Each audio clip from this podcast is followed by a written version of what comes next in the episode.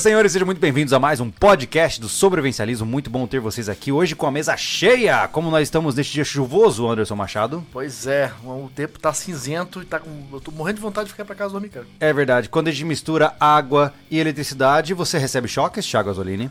Depende se a água for destilada, não. Ah, garoto esperto! para conversar, para resolver esse dilema, estamos com o Milton na mesa. Olá, Milton, como vai você? Tudo bem? Boa noite, pessoal. É Maravilha. um prazer estar aqui. Você é um homem, é, você é um cara que manja da, da eletricidade, é isso que eu tô ouvi falar? Acredito que sim, né? Sou, sou engenheiro eletricista, né? Ah, não, não é engenheiro elétrico? Não é? Elétrico, Não. Você não dá igual choque nos peixe, aquele que você dá choque. né? Não encosta nele, é perigoso. É até, até uma correção, porque se fala muito, às vezes nos jornais, na mídia aí, Aham. ah, o engenheiro elétrico. Não, engenheiro eletricista. Sim. Engenheiro eletrônico. O engenheiro Engen- elétrico é quem dá choque, basicamente. Isso mesmo. Entendeu? O cara Então é, tem uma E diferença. o que que faz o engenheiro elétrico?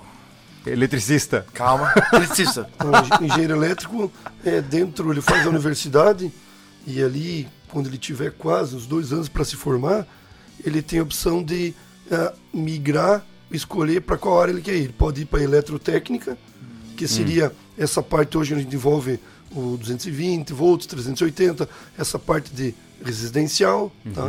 é, predial, industrial, né? ou redes. Você faz um, uma- um planejamento é, elétrico de construções. Isso. Tá. Daí você pode, por exemplo, eu tenho habilitação na minha engenharia lá atrás de eletrônica junto. Uhum. Mas eu nunca tive muita afinidade com eletrônica. Então, quando chegou o momento, eu podia escolher as cadeiras. Vou para eletrotécnica, que é essa parte é, predial, né? Uhum. Ou vou para a parte de eletrônica, componentes e equipamentos. Entendi. E você foi pra parte predial. E- Isso, eletrotécnica. Ah, olha só. Hoje nosso papo é sobre energia elétrica, né? A gente deixou bem solto o enredo aqui, até porque o nosso objetivo é conversar sobre o que vier na, na mente acerca de eletricidade, É, o né? nosso, o nosso podcast nunca foi estruturado, sempre foi Não. papo solto, como. Aquela coisa de churrasco, chega num lugar, encontra um cara interessante. Isso é uma e desculpa começa pra a bater que a gente é papo. desorganizado e tal. né? Isso, exato. Não, cara, mas sabe o que, é? Tem convidados, tem pessoas que, que a gente abordou pra vir pra cá e fico, tá, mas tem uma pauta? Vamos organizar uma pauta? Aham. Não, não tem É. pauta. Até porque nós nos- não entendemos pra fazer uma pauta. E sair É. pesquisando pra montar uma pauta. Não, você imagina, chega aqui, Não, não Milton. dá tempo, né? Próxima pergunta. Você acha que. não funciona, né? É difícil. É, mas o legal hoje, gente, é o seguinte: a gente não vai falar especificamente só sobre a vida sobrevivencialista em sítios, não vamos falar só sobre casas, a gente vai falar sobre um monte de coisa. O Milton hoje mora num sítio, né, Milton? Sim. Pra quem é mais ligado aí nas nossas mídias, vocês já viram o sítio do Milton lá no Família Lobo, no meu canal familiar. Eu me hospedei na casa dele lá, fantástico o sítio do cara. E você botou até um sistema on-grid recentemente, né? Sim. Quant- Quantas placas tem lá? É, nós temos o- no nosso sistema 20 placas. Mas essa é uma pergunta, até aproveitar já o, o gancho, que as pessoas, sempre que você fala para alguém que instalou um sistema solar lá, quantas placas? E não, não são quantas placas, qual é a potência? Qual é né? a potência? Porque É. tem placa de 200 watts, de 500 watts, de 400 watts, então depende o que você contrata Aham. e qual é o tipo de tecnologia. Né? Ah, Você é, olha. puxou direto pra energia solar, cara? Não, só- que- eu que- o, o Júlio só- ansioso, né, cara? Eu só tô fazendo a sinopse aqui. Meu Deus, cara. É porque ele tem um background nisso, entendeu? O cara Beleza, investiu nisso. mas E eu vamos sei. começar do começo. É, mas a grande sacada é que tá todo mundo no chat. É, porque energia solar dá treta. Aí os outros, não, energia solar é o caminho. E aí já começa a fu- a fuxicar, cara. Já tinha, entendeu? já tinha gente lá, pedindo quando é que vocês vão trazer um cara que entende de energia solar aqui Aí, no ó, a podcast. gente já começa na treta, já assim Que- tá bom. Temos que ser refutados, hein? É que assim, ó, energia solar, a gente ficou bem decepcionado. A gente queria botar no container, mas tipo, é um negócio que é um investimento sem fim, cara. O off-grid, especificamente. O off-grid especi- espe- especificamente, né? É um negócio sem fim.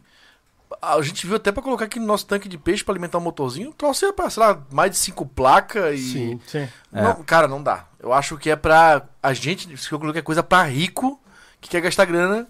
É o off-grid, bota lá. é? É, rico, hein, cara? Bota lá, hein? Não, não. Não, mas ele fez on-grid, né? É, daí no, o sistema é diferente, né? Que você, o, o teu excedente volta para a rede de energia elétrica e você gera um bônus, Aham. e esse bônus, então, você vai coordenando. Então, em algum momento, se o teu projeto for bem feito, você vai acabando vai acabar pagando taxas mínimas lá que são de iluminação pública e Hoje tal. você zerou a sua conta de energia já? Está zerado. Olha só, que Uau. legal. Mas é aquela coisa, se cair a luz na rua, você fica sem luz também. Isso, porque é, nós estamos vinculados à frequência da rede, né? Aham. Não, não temos banco de bateria, nada, nenhum sistema, que é aí que encarece e muito. Daí é. Hum, é, que esse que é o buraco aí Mas que a gente tá falando. então, então quer dizer que quando falta luz de dia, não importa. O sol tá, tá gerando lá, não importa pra ti. Vai cair a luz pra ti também, ó. Vai cair igual. É, você tá, Então é, você gera energia pra concessionária pra bater no valor.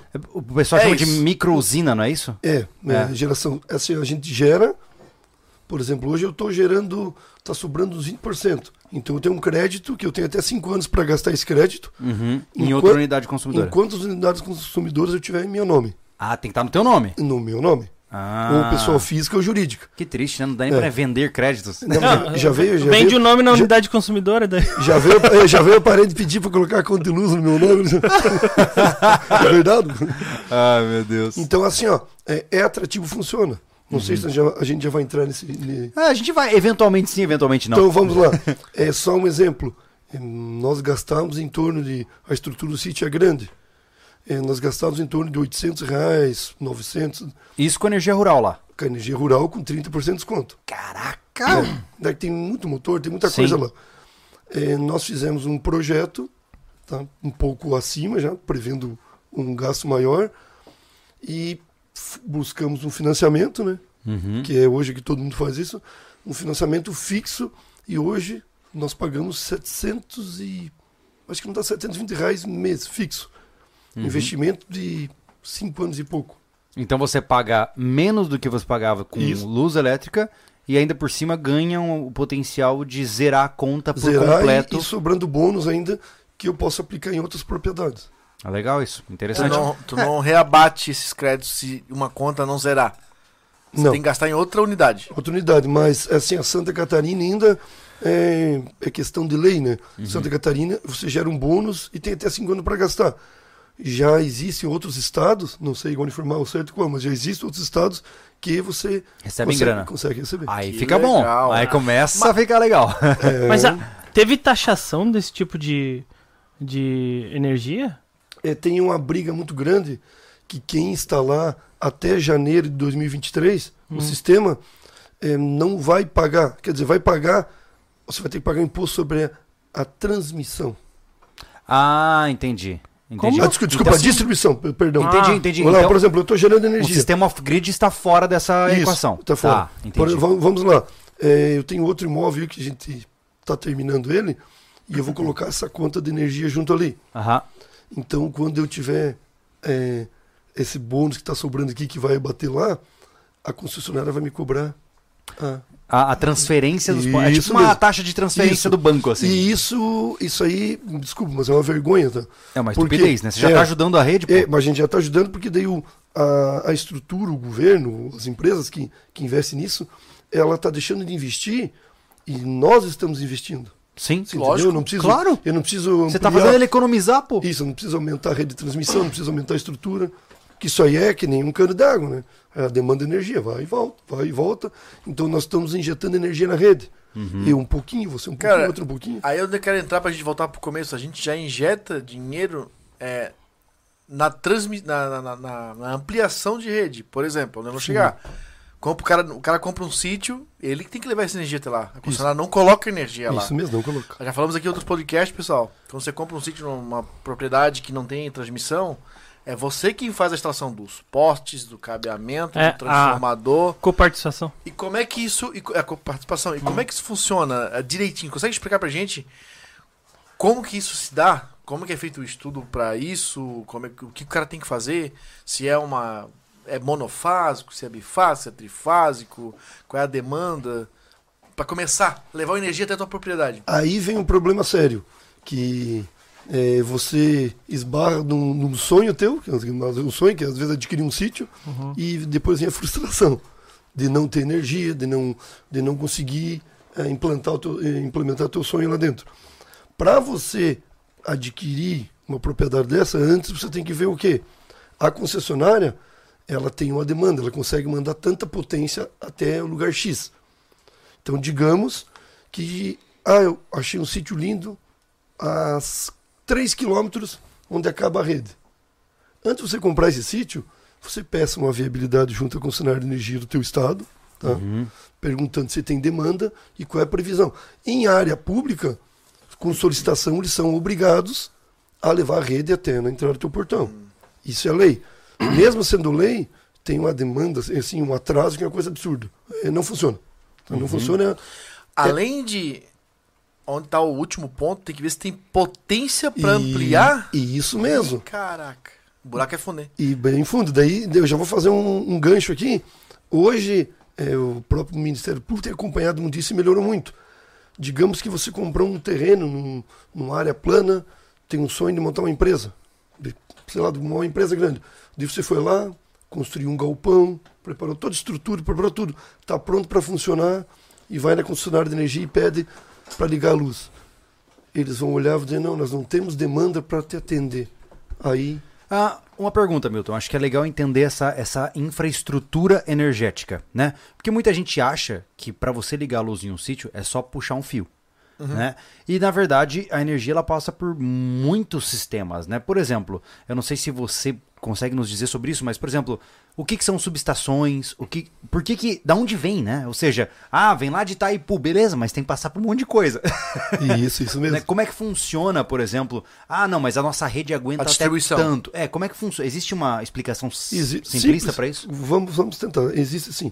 É, você tem a geração de energia, pode ser é, hidráulica, né? No caso de Foz do Iguaçu, lá que nós temos a Itaipu, ou pode ser eólica, né? Pode ser carbonífero, né? É, pode ser carbonífera. Então o que acontece? Você, obrigado. Você gera energia lá, você tem que transmitir. Então, de pontos em pontos, você tem que ter uma grande subestação, porque você tem muita queda de tensão, essa tensão vai cair demais, então você tem que levantar a potência dessa energia de novo em pontos O específicos. que, que gera queda de tensão? É, distância. Distância. Distância e efeito Joule, calor. Então, por exemplo, se eu pegar um. Eu tô falando de forma bem absurda, tá? Mas se eu puxar um fio da Itaipu até aqui, ele não vai ter quase nada de energia porque ele se perde no É caminho. isso mesmo. Entendi. Pela resistência do próprio material. Tá. Certo. E qual a diferença, por exemplo, a gente ah, fez um vídeo de treino e a gente passou pela cidade de Angelina, onde tem uma barragem. Sim. É, qual a diferença daquela barragem para Itaipu para uma subestação? Aquela barragem gera energia igual gera Itaipu. Só que É é, regional. é, não, é 0,00, que o sistema é todo interligado. Uhum. Por exemplo, hoje eu, eu também sou um gerador, com meu, Sim. com meu sistema de placas lá, Sim. mas numa proporção de... O MIRD. É, O MIRD. então todo então, o sistema interligado em anel, tá? e essa energia vem. Então você tem, nós temos a subestação aqui próximo aqui. Então essa subestação aqui, tem outra na Palhoça aqui, que, na Grande Florianópolis também, essas subestações, ela elevam a tensão de novo para poder redistribuir. Como é que isso. Eu sei que deve ser um processo muito técnico, Mas, ó, né? Deixa eu fazer uma pergunta antes, ó, pra não se perder na minha cabeça. Você passa pelas subestações, porque a queda de energia e eles têm que dar um upgrade ali pra continuar na mesma Isso mesmo. potência. Como é que essa essa É isso que eu ia perguntar. Como é que essa purificação é feita, cara? Equalizar? Ah, ele tem elevador de tensão, ó, tudo com transformador, com bobina. É um sistema. Se você. Eu tive a oportunidade nas visitas Tá, técnicas. mas existe, existe um negócio que é, gera energia Não. de novo? Não, você, se você pegar Você aumenta a resistência É. do material para ampliar Isso. a tensão, acho que é isso, né? Hum. grosseiramente falando, você pega um, um transformador, Aham. transformador de potência. Então você pode entrar com. E tem muitos aqui na rede, aqui, na própria via, às vezes. Sim. Na reta aqui, Aqueles que explodem. também explode. Aqueles de óleo. De- depois da, da entrada da Petrobras aqui, uma base ali naquela reta, tem uns transformadores nos postos baixos, Sim. se torna até meio perigoso olhando aquilo. Aquilo são elevadores de tensão. Ah. Por exemplo, ela, ela não chega, vamos falar em 220 volts, que é o que nós temos em casa. Ela vai chegar, se ela chegar a 208, 207, o que, que vai acontecer? Não roda nada aqui. Não, vai queimar teus equipamentos. Ah. Equipamento em baixa voltagem queima. É porque todo mundo aprendeu, tudo aprendeu lá em física, que a relação que é potência é V vezes I, que é tensão vezes a corrente. A potência é uma grandeza fixa, ela nunca se altera. Então, se ela é mil watts, ela é mil watts.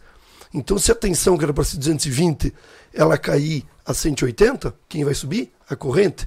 E o que queima os equipamentos é a corrente. Ah, e aí você, no final, tem uma potência maior do que a esperada para o equipamento e queima ele. É, a potência continua a mesma, mas a corrente vai subir para manter a grandeza fixa, que é a potência. Que e daí, então, mas isso é simples. Todo mundo aprendeu Supletivo, isso. supletivo. Era, era, Mas, é, tá ó, falando da fórmula, Mas, né? mas tá fórmula certo, tá certo. Isso, é. Segundo grau. Não, é, eu não lembro mais como é que faz, mas eu, eu lembro da, do professor falando. Mas assim, ó, é, os transformadores, seja os grandões desse, até os pequenos, que tem em, pequ- em ruas de sítio, por exemplo, né, como lá no nosso, é os, tra os trafos, Isso. né, todos eles são para elevar a a corrente? Não, daí ali, ali é outra situação. Ali nós estamos vindo com nossa rede aqui com 23.800 volts, se não me engano. 23 kV na rede, ou monofásico, ou bifásico, ou trifásico, Aham. independente. E o transformador vai rebaixar essa energia para a gente poder usar domesticamente. Com 380 trifásico ou 220 por fase, entendeu? Ele rebaixa a tensão. Cara, isso é muito. legal. Sabe uma coisa que eu sempre fico pensando e sempre me fascina, por mais bobo que pareça?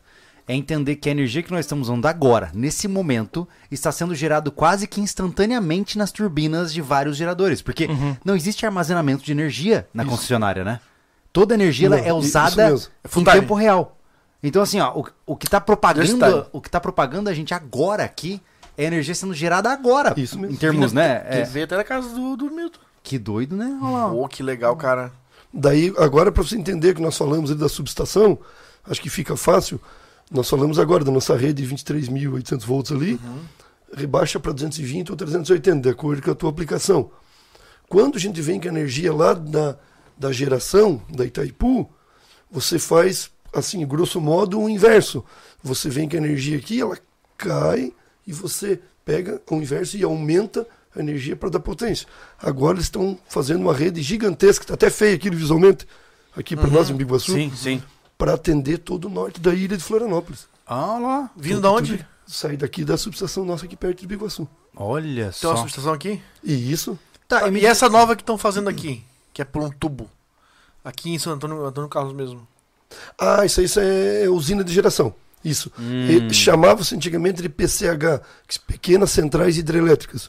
Qualquer pessoa pode fazer um projeto, entrar com as licenças ambientais, é, captar água, uma porcentagem né, Uhum. da água do, do rio, do, do manancial, e gerar energia e vender para funcionário, vender no mercado Olha só que interessante. Isso é privado? Tá fazendo aqui então? privado. É privado? É, aqui em São Isso é Pedro de muito- Alcântara também tem um em Santa Teresa aqui. Tipo, privado é também. muito difícil conseguir esse tipo de aprovação assim? Eu imagino que deve ser Se você- extremamente. é assim, ó, você vai ter que atender todas as, legi- as legislações. Hum. E falou em legislação. Resumindo, É, em São Pedro de Alcântara dá pra ver da estrada. Isso. E tem Aham. uma aqui, aqui é pra. É, tem lá onde em- que é? a, de Garcia deve ser É, privada. né? Ah, Alto Faria. Alto Alto Faria. Essa foi furada na pedra. Isso. Aquela de Garcia também é privada. Não. Você- Não, acho que Não, se é eu não me Celeste. engano, Ah, é da, é da concessionária. é. Tá, mas ali. só Desculpa, pra complementar. Ali, pessoal, isso que tá falando é tipo assim: o cara fura uma montanha inteira pra água vir pela uma tubulação e gerar uma turbina no fim, né? ou no Isso, meio. isso mesmo. Que Ah, loucura. aqui é privado, tu falou. Alguém comprou aquela terra pra fazer isso ou. ou- É assim, ó, é, dentro das concessões, a área onde ele, ele, ele vai preparar ali, ele compra. Mas é assim, ele vai passar por muito terreno. E como é um serviço, mesmo sendo privado, de utilidade pública, que senão nós não estaríamos aqui, a gente precisa de energia, precisa ampliar, precisa desenvolver, então ele consegue as licenças e daí envolve indenização da tua propriedade, da tua, da minha. Então tem. Por isso que demora muito e é muito delicado. Nossa Tem muito senhora. embate. Mesmo que esteja 50 metros abaixo da terra. Não interessa. É, mas e o caso é, é privado, mas é, entra como se fosse aquele caso de cooperativa, tipo a Serege, a Não, outra empresa que não. vai gerar ou não? Privado, ele vai gerar energia, ele vai vender na Ele bolsa. vende. Ele vai- no mercado, ele vai vender na bolsa. Caraca! É, Que loucura. Que legal! Uau! Tá, Milton, olha só, a gente sempre fala aqui, né, que a a impressão que nós temos como pessoas que queremos nos preparar para situações de dificuldade é que a rede elétrica ela é muito instável. Do ponto de vista de que qualquer coisa já pode ter certeza de que você vai ficar sem sinal de celular e sem, e sem energia elétrica. E a minha pergunta é, hoje, ao menos no que tange a nossa realidade aqui de Santa Catarina, a nossa rede ela é robusta ou ela é frágil, na sua visão?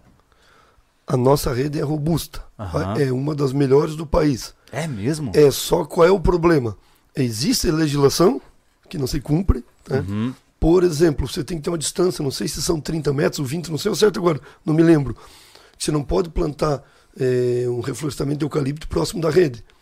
Ah, Quando nem me fale. É, não, não, nós temos, não, nós temos aqui vivenciado isso em Santa Catarina. Sim, Teve aquele ciclone bomba em, há dois anos atrás, né? sim. Uhum. Então, Um regaço. então o que, que aconteceu? Aqui mesmo, no nosso município de Antônio Carlos, Santa Catarina, nós tivemos. Eu fiquei cinco dias sem energia na minha casa. Minha sorte é que eu tenho um gerador de backup lá que me atendeu a Aham. demanda. Porque teve uns trechos específicos que tinha um reflorestamento de eucalipto particular.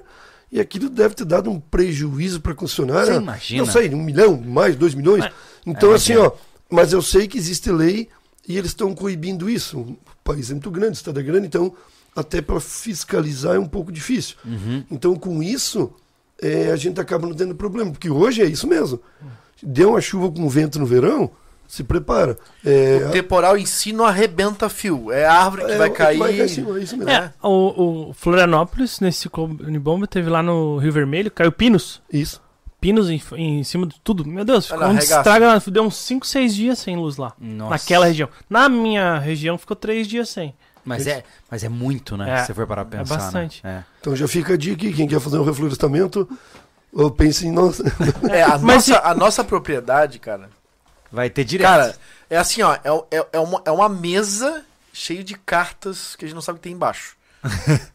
Quer dizer, que hora que vai cair? Eu quero dizer com isso, né? A minha comparação. Porque tá cheio de árvore prontinha pra cair em cima de tio.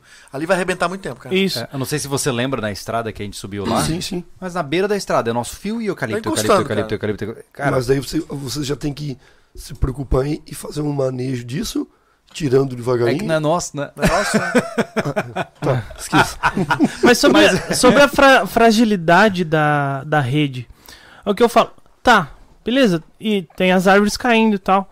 Mas qualquer vento, qu- qualquer tempestade elétrica, e eu digo qualquer porque às vezes é, é, tipo, chega a se dar uma média de uma por mês, é, cai a, a tal banana, que não sei se tem nome técnico. Bananinha, né? É, e aí você tem que esperar a, a concessionária vir e, e, e ela tá com bastante serviço, que caiu várias, e aí você fica lá 4, 5 horas sem luz. É, Essa fragilidade que eu falo. é isso, ali, isso ali é uma proteção da rede.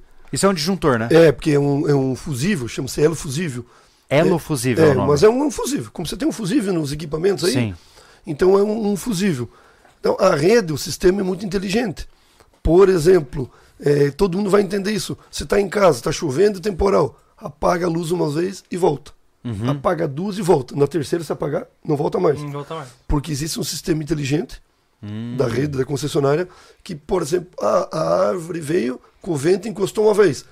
Ele desarmou e rearma para ver tudo automático. Caramba. Foi a segunda. A terceira árvore caiu, não liga mais. Proteção nossa, segurança e os fusíveis são para isso também. Como é muito. Se eles não estivessem ali, seria muito pior. ia, podia pegar fogo, destruir a rede toda. Eita, pega. Daí nós íamos Uau, ficar um mês, dois meses sem energia. É, nós falamos Caramba. depois de um transformador, né? É, mas falando em transformador, vamos pra outra, outra dúvida. Oxi, o cara pergunta. Cara, o que que, de- o que, que define um- uma rede mono, É bifásica e perguntar. trifásica? Qual a importância disso? Qual é a dificuldade de montar isso? Tipo, hoje nós temos um monofásico chegando lá. A gente nem sabe se aquele transformador vai atender o que a gente quer fazer lá, por exemplo, no futuro. Uh-uh. Eu sei que não. tipo, tu já, já olhou lá. Até onde Sim. vai aquilo ali, pra começar? Aí explica esse monotri. Então vamos lá. É, o monofásico já não deveria nem ser utilizado mais. É mesmo? Existe lei da ANEL, da Agência de Energia Elétrica e, e Águas, ali, a ANEL? Não, é a ANEL, só elétrica. E existe que a concessionária é obrigada, também não me recordo agora, se são 5 ou 10 anos agora, eles têm que tirar toda a rede de alta tensão de dentro das propriedades, dentro da minha. A energia chega na minha propriedade por outra propriedade. E daí demora-se muito para fazer as podas, a manutenção das árvores, e nós acabamos ficando sem energia. Então eles têm que mudar isso. Ô, Milton, me diz uma coisa, desculpa interromper, Não, mas assim, ó, é, eu, eu fico me perguntando assim, ó, o Estado vai lá e fala assim, ó, agora você tem que fazer isso aqui. E como é que essa empresa dá lucro? Por exemplo, se que nem, ah, ela é obrigada a puxar luz numa via pública, por exemplo. Sim. Cara, não tem matemática que aguente esse tipo de ordenação aleatória. Eu tô pensando como dono de uma concessionária energética, entendeu? É, deve ser uma coisa de louco, né? Você ter que lidar com prejuízos milionários quando tem um ciclone bomba e daqui a pouco puxar poste e atender demandas. Ou isso faz sentido do ponto de vista de contas? Existe realmente uma lógica por trás? Existe, né? Porque senão todo mundo desistia e corria, né? É, não, é isso Nós que voltaríamos pro Lampião, né? É porque eu, como leigo, eu fico pensando, mano, eu não quero nunca ser dono de uma concessionária, porque... Eu quero. Dá dinheiro, vai Eu Eu quero. É, é como seguro, né? Quando você tem seguro de casa, cara, Entendi. nunca usa, mas Nossa, se precisar um- usar, então. Mas assim, pelos fatos que acontecem, por exemplo, a atmosférica, então são poucos, então eles têm uma arrecadação e com certeza dá muito lucro. Ah, Muito. imagino. Também acho. É, não, é que eu, eu tô perguntando de, de curioso mesmo, eu não entendo nada, né? Mas Isso. enfim. É, a conta é muito alta, né? A diferença é, muito É. alta. É, né? Aham. Mas vamos pra minha pergunta lá do Isso, por monofásico, favor. bifásico. E Então, trifásico. vamos lá. Monofásico, antigamente, pela estrutura que era pequena, se atendia monofásico. E pelos equipamentos. O que, que as pessoas tinham em casa? Uma televisão, daquela tudo imagem, mão em mão, uma geladeira e algumas lâmpadas. E deu. Anos Então, 80. Então o monofásico atenderia. Pela legislação, monofásico são, se eu utilizo um disjuntor de até 50 amperes. Tá? E agora o, o pessoal que é um pouco leigo, eles vão entender. Como é que você vai conseguir tocar a sua casa com monofásico se você compra um chuveiro elétrico de 8.800 watts que ele consome 35 amperes? Olha só, 35. Daí o que acontece? 35 amperes. Você ligou o chuveiro, 35. Se você ligar um micro-ondas junto, a probabilidade Desarma. com mais, já vai desarmar o disjuntor. Tem, tem chuveiro desse que indica é, até de 40 Sim? disjuntor. Então, disso o disjuntor de entrada é 50. Você tem um E a gente tá micro-ondas falando de um único chuveiro. É. de um chuveiro. Caça, E até outro absurdo, depois nós vamos falar que quem usa chuveiro elétrico hoje ainda é o Brasil, e a América Latina, é alguma coisa, mas o Brasil é um dos Sim. que mais usa, e a Inglaterra ainda. É mesmo. Sim, o restante é tudo com aquecimento, Olha só, com Olha gás só. natural. com gás. Com gás. Agora é o seguinte, né? Faltava um projeto do governo dar uma incentivada, os caras botar tudo solar ou aquecido a Isso. gás. Pô, que cê- o, o Porque banho solar é se hoje fantástico, a, né? a- a demanda tá gigantesca que tá, tu sabe dizer isso, de elétrica, que não estão dando conta de fazer usina, né? E concessionárias assim para vender eh, por fora da principal, que é Itaipu. Porra, cara, por que não, não, não incentiva um negócio Esse- desse? É uma Né? curiosidade que eu tenho, Anderson. É, e é, vamos flutuar da solar para qualquer outra coisa. Porque o que acontece? Tem, uma, tem um aumento significativo de, de energia solar né, de on-grid, Sim. né? E acontece? O que eu pensei, esses dias eu tava falando com o Júlio, ah, porque isso aí é um custo zero pro cara, ele vai investir agora, mas em 5, 6 anos vai se pagar. Tem toda essa, essa conta que faz. Isso não, não diminui o custo da concessionária e pode, para quem não tem condições de, de instalar uma energia solar, é, baratear a energia dela? Não, Sim. né? Não, Não, não. Na prática, não. Não, na prática Não, não, na mas, prática assim, ó, não, mas é, mas, mas esse é outro absurdo. Que nós estamos fazendo um papel que é da concessionária. Sim. Sim. Nós não tínhamos que fazer isso. Inclusive, o Brasil inteiro, todas as concessionárias, todos os estados, eh, tinham um projeto grande para deixar de investir, que vai ao encontro da aplicação da energia solar. De você pegar a tua geladeira velha que gasta muita energia e eles subsidiavam, se entregava ela para a concessionária, eles subsidiavam ela para você em 70%, 80%, 90%. Por quê? É mais barato a concessionária tirar o chuveiro elétrico teu, te colocar uma geladeira com, com classe A de, de, de, de economia de energia, do que isso. ela ter que aumentar a rede, aumentar a energia no, no, Faz na rede. sentido. Faz Entendeu? sentido. Só que ele fez isso e agora, em vez, por exemplo, eu financiei.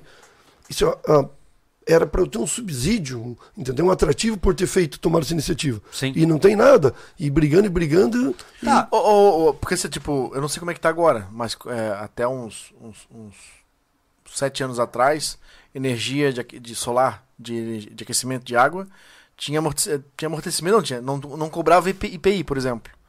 A energia solar também é isenta de IPI ou a, o da solar também já não tem, não, já paga de novo? Eu paguei bastante, não tem nada disso. não. O de água também? Tu tem aquecimento de, de, de Não. água solar lá? Eu não tenho solar porque, como eu instalei o sistema com placas, Ah. eu tenho lá no, no chalé que vocês tiveram por dar de conhecer lá, lá os chuveiros aquecimento é tudo a gás. Sem placa solar, só a gás. Mesmo o gás custando esse, é, isso, esse absurdo que está hoje aí, tá? Mesmo assim, ele se torna ainda dois terços É mais mesmo? barato que a energia elétrica. É. Ô, louco! Sem, sem o backup, sem você utilizar consorciado com aquecimento de placa. Não, e o Ó. legal, Milton, é que se- uma vez que você começa a usar, porque assim, hoje eu penso assim, ó, muitas vezes o cara ele se quebra calculando um sistema solar que vá atender Principalmente, qual é a maior preocupação? Ar-condicionado e chuveiro. Chuveiro. É sempre os dois Isso. principais. Se o cara tiver uma casa bem construída, onde ele tem uma troca térmica adequada, ele já diminui menos o uso do ar-condicionado. Mas principalmente o chuveiro. Se ele bota um aquecimento solar, que ele vai gastar aí 4 mil reais, 5 mil reais aproximadamente para um sistema massa, com boiler, etc., é, ele não gasta 20 mil a mais de painel solar para sustentar um Sim. chuveiro elétrico. Isso mesmo? E, tipo, assim, na minha cabeça, pô, isso é. Por que, que o pessoal peca Porque com isso, cara? eu acho que- Falta de conhecimento, né? É, cara. Não é Pesquisa? a visão de curto prazo. Hum. Porque é isso, tu vai economizar no longo prazo. Tu, tu tá investindo no solar porque tu vai economizar no longo No prazo. longo prazo? Uhum. Entendeu? Sabendo, sabendo ainda que, por exemplo, eu tenho que ter uma manutenção preventiva e corretiva das placas, mesmo que tenha garantia, etc e tal, é, eu tenho que fazer um seguro. No primeiro momento, agora, com quem eu contratei, eu tenho um seguro total Uhum. contra granizo, contra qualquer tipo de, de, de situações que ocorra. Então, assim, ó, é, tudo isso que era pro o Estado fazer, nós estamos absorvendo Sim. e Pô, chamando hein, gente. cara. Você tá mandando energia pra concessionária e pagando caro pra isso. É isso mesmo. Paga um caro e ainda mais uma taxa. Que além. loucura, né? Uma cara? coisa interessante que a gente está falando de monofásico, bifásico e trifásico, voltando nesse, nesse e-mail, eu tenho um problema sério, que vocês falaram do sítio de vocês ali. Uhum. E eu tenho um problema sério no meu sítio. A estrutura minha ficou gigante, Uhum. Então eu fui obrigado, eu nem ia colocar o chuveiro a gás, porque se eu tenho placa solar, vai me sobrar energia, então vamos gastar a energia à vontade. Mas eu não consigo cair energia lá em casa. Porque nós chegamos, nós somos abastecidos com um transformador rural. Uhum. Então ele é rural bifásico. Então nós estamos falando que eu tenho, não vamos falar em potência, vamos falar que eu tenho dois, um disjuntor 2 de 50 amperes, uns 50 em cada. E eu tenho um, dois, tenho três chuveiros desses de 8.800 watts, mais aquela banheira de 8.000 watts. O que que acontece? Tive que distribuir as cargas com jeito, delicadamente, e hoje, com motor, com ar-condicionado, o restante tudo não gasta. O que gasta muito é chuveiro, tudo que tem resistência. Tá, me diz uma coisa, então vamos lá, em termos práticos. Eu quero, eu comprei meu sítiozinho, tá? Meu sítiozinho tá a 100 metros da linha. Pô, é pertinho, é só puxar um fio, né? O que, que eu tenho que levar em consideração é, quando eu comprei essa terra, onde eu ainda não tenho essa rede, ah, e o quanto, por exemplo, eu tenho que pensar em termos de dimensionamento para atender a minha demanda de ter um sítio? O que, que você diria a respeito disso? Eu sei que, eu sei que é um assunto muito amplo, mas enfim. Não, mas é, é- dá para explicar do modo simples. O poste está parado na frente do seu portão, Uhum. o teu sítio vai ter, digamos, 100 metros adentro, lá em cima você pretende construir tua, tua propriedade, então você vai ter que puxar dentro do teu do propriedade 100 metros de cabo. Sim. Aí são duas situações. Hoje, é, pelo custo do cobre e tudo, o pessoal tem partido para o cabo de alumínio. Então, só que o cabo de alumínio tem uma queda de tensão muito grande, a energia chega fraca. Vou dar um exemplo. Você teria que partir com um cabo de cobre no mínimo de 16 milímetros. A legislação já diz. Bitola, né? É, a legislação já pede, né? De 10 para dentro de casa, quando é residencial, Na rede, mas partir com 16 de cobre. Se você quiser usar de alumínio, daí você teria que, para compensar toda essa perda aí, que o alumínio é muito mais barato, né? nós partiríamos aqui para cabo de 32, você entendeu? É, Lá, então não vale a pena. Faz uma vez, é caro, é. Por exemplo, o cabo eu instalei agora na propriedade do lado da minha ali, um cabo de 16 de alumínio, já vem ele duplo, já pronto, para monofásico. Eu paguei 5 cinco reais um metro, se não me engano. Então, e de cobre, você vai partir para 10, 12, uma peça. Nossa senhora. Então, mais que quase que triplica. Sim. Tá, mas é, é, aproveitando vou fazer uma Eu consultoria queria- de graça. Mas vamos lá, é, eu queria, eu, eu queria a gente destrinchar mais assuntos que são bem relevantes. Ele tá na, da propriedade dele que é um, um- é um transformador bifásico rural. Tá dizendo- dá esse nome rural porque tem diferença. Um transformador urbano. Não? Tem, tenho, porque na verdade a rede é monofásica. Aí, Ah, você faz uma conversão. é, não, como é rural, por questão de segurança e proteção, eles conseguem fazer bifásico aterrando lá na própria propriedade. E isso na área urbana né, é proibido, porque já aconteceu, sabe? A pessoa encostar, Encostar num cabo de terra né? poste e morrer Nosso vai um eletrocutado. fio. Pois é. Vai um São. fio só lá pra Sim. cima. Daí é bifásico. É. Daí vai ser muito romântico lá, tá tudo no lampião. Ó, Tá, me diz uma coisa, ô, ô, Milton, eu, eu vou abusar da, da boa vontade mesmo pelo seguinte, ó, nós temos uma seguinte situação, nós temos um transformador, uma linha monofásica, morre ali na nossa propriedade, aquele, aquela conexão, né?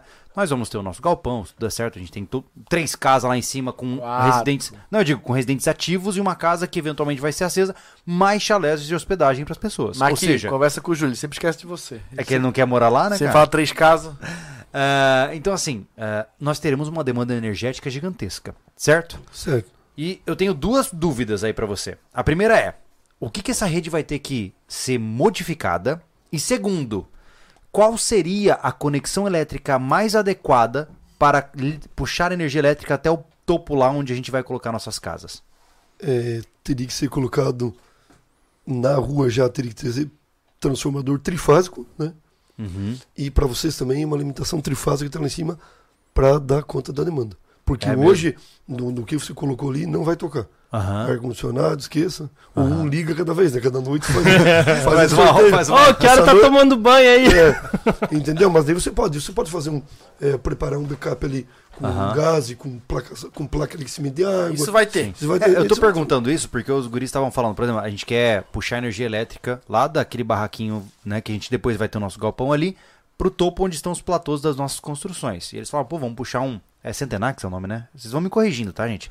É Puxando cabo do- subterrâneo, não É, fala, puxando- é falar. subterrâneo Centenax, ele tem uma É. isolação Então, dupla especial. Ele atende essa demanda. Atende, mas aí no caso de vocês ali pela distância, deixa eu me lembrar, acho É uma que questão a- de a- 150 metros? quase 200 metros. É. né? É. É, aí você puxa a rede, talvez com a tua demanda que você tiver lá, você terá que puxar uma rede privada, vão ter que pagar, puxar uma rede privada de postes trifados com em cima, e você colocar um transformador lá naquele pátio onde vai ser a área comum.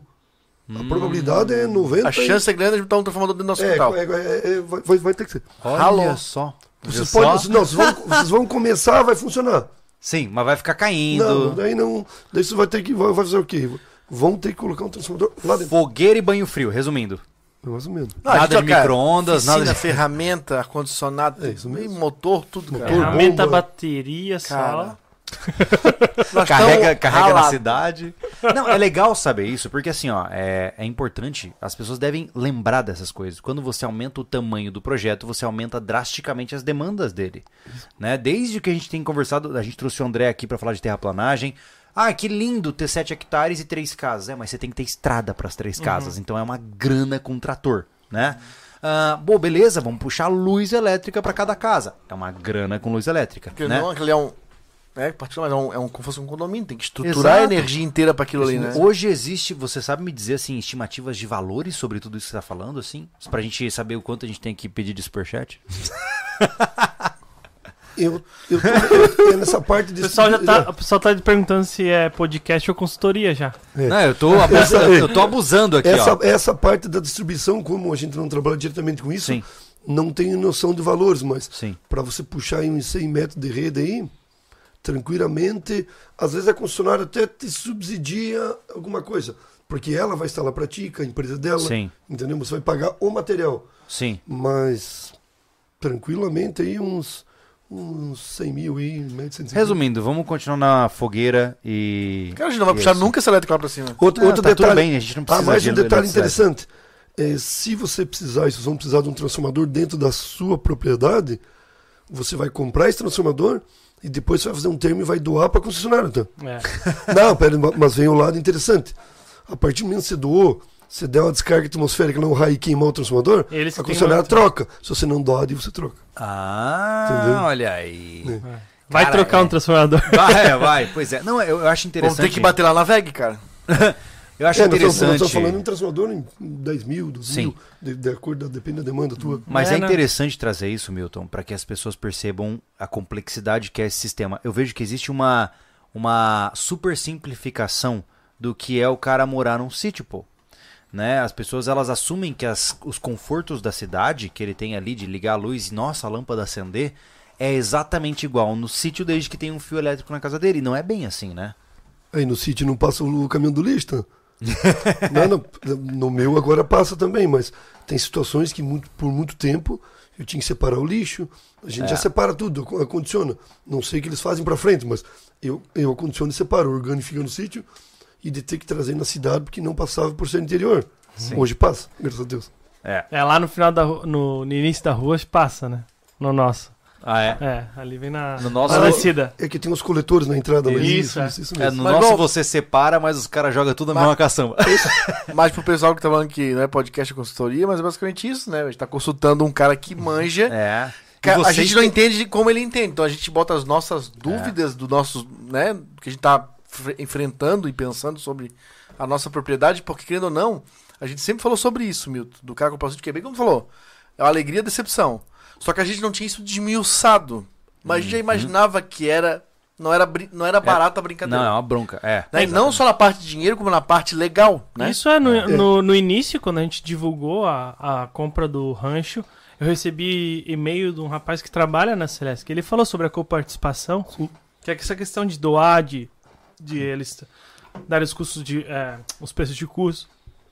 E ele disse, cara, prepara. Sim, né? sim. Tipo, isso aí, é- isso aí a gente já sabe. É, a gente já só- tinha ciência de É. que ia ser um buraco fundo, né? É, é o que ele falou. É. tipo, tu dá uma olhada lá como é que tá a rede, porque dependendo de como é que ela tá, você vai gastar uma grana ferrada. Não, E é o que é. Tu acha que aquele cabeamento que tá lá no nosso vai ter que ser ampliado? Eu não me lembro, na, na rua, acho que na rua eu acredito que seja trifásico. Porque tem os produtores pra frente ali, o Elcio, geral, né? no É, geral. Sim. Então ele seja trifásico. Eu não sei até onde. Eu acho que o, o, o- O nosso a rede é monofásico. sobe, ele sobe um pouquinho, um ponto de então. Até metade, 500 metros ali, É, acho não, que não, tá trifásico. Não, então isso é tranquilo. É a questão de fazer a solicitação para a concessionária para que ela amplie a rede até o portão, de que tem um pedacinho que é via pública ali, né? Sim. É. Subindo sem da geral. Sim. Então até ali ela tem. Por Ah, é? lei, ela é obrigada Sim. a cumprir até ali no portão. Olha só. É, inclusive, até o. Então a coparticipação é 500 metros. É, não dá isso. É porque até o, o- a casa do, do vizinho, do, do vizinho mesmo nosso ali, Sim. ele tem dois fios passando, né? Que aí deve ser o bifásico que Bifásico. tu falou. Isso mesmo. Ah, olha aí. É, É, e é um fio. Cara, é um dedo, né? é, um grosso. é parruda, é parruda. Parruda, É. parruda. Que daí, agora falando disso da frustração do sítio, da, é, outro detalhe, eu acho que até o André lá, que é meu vizinho, o André que esteve conversando em outra situação com vocês aí, Uhum. é na hora de você comprar a propriedade, hoje, em virtude da fiscalização que apertou muito, município, tudo, hoje eu não consigo mais, aquela que eu falei no começo do galpão que eu construí e não consegui energia, eu não consigo mais fazer isso. Por quê?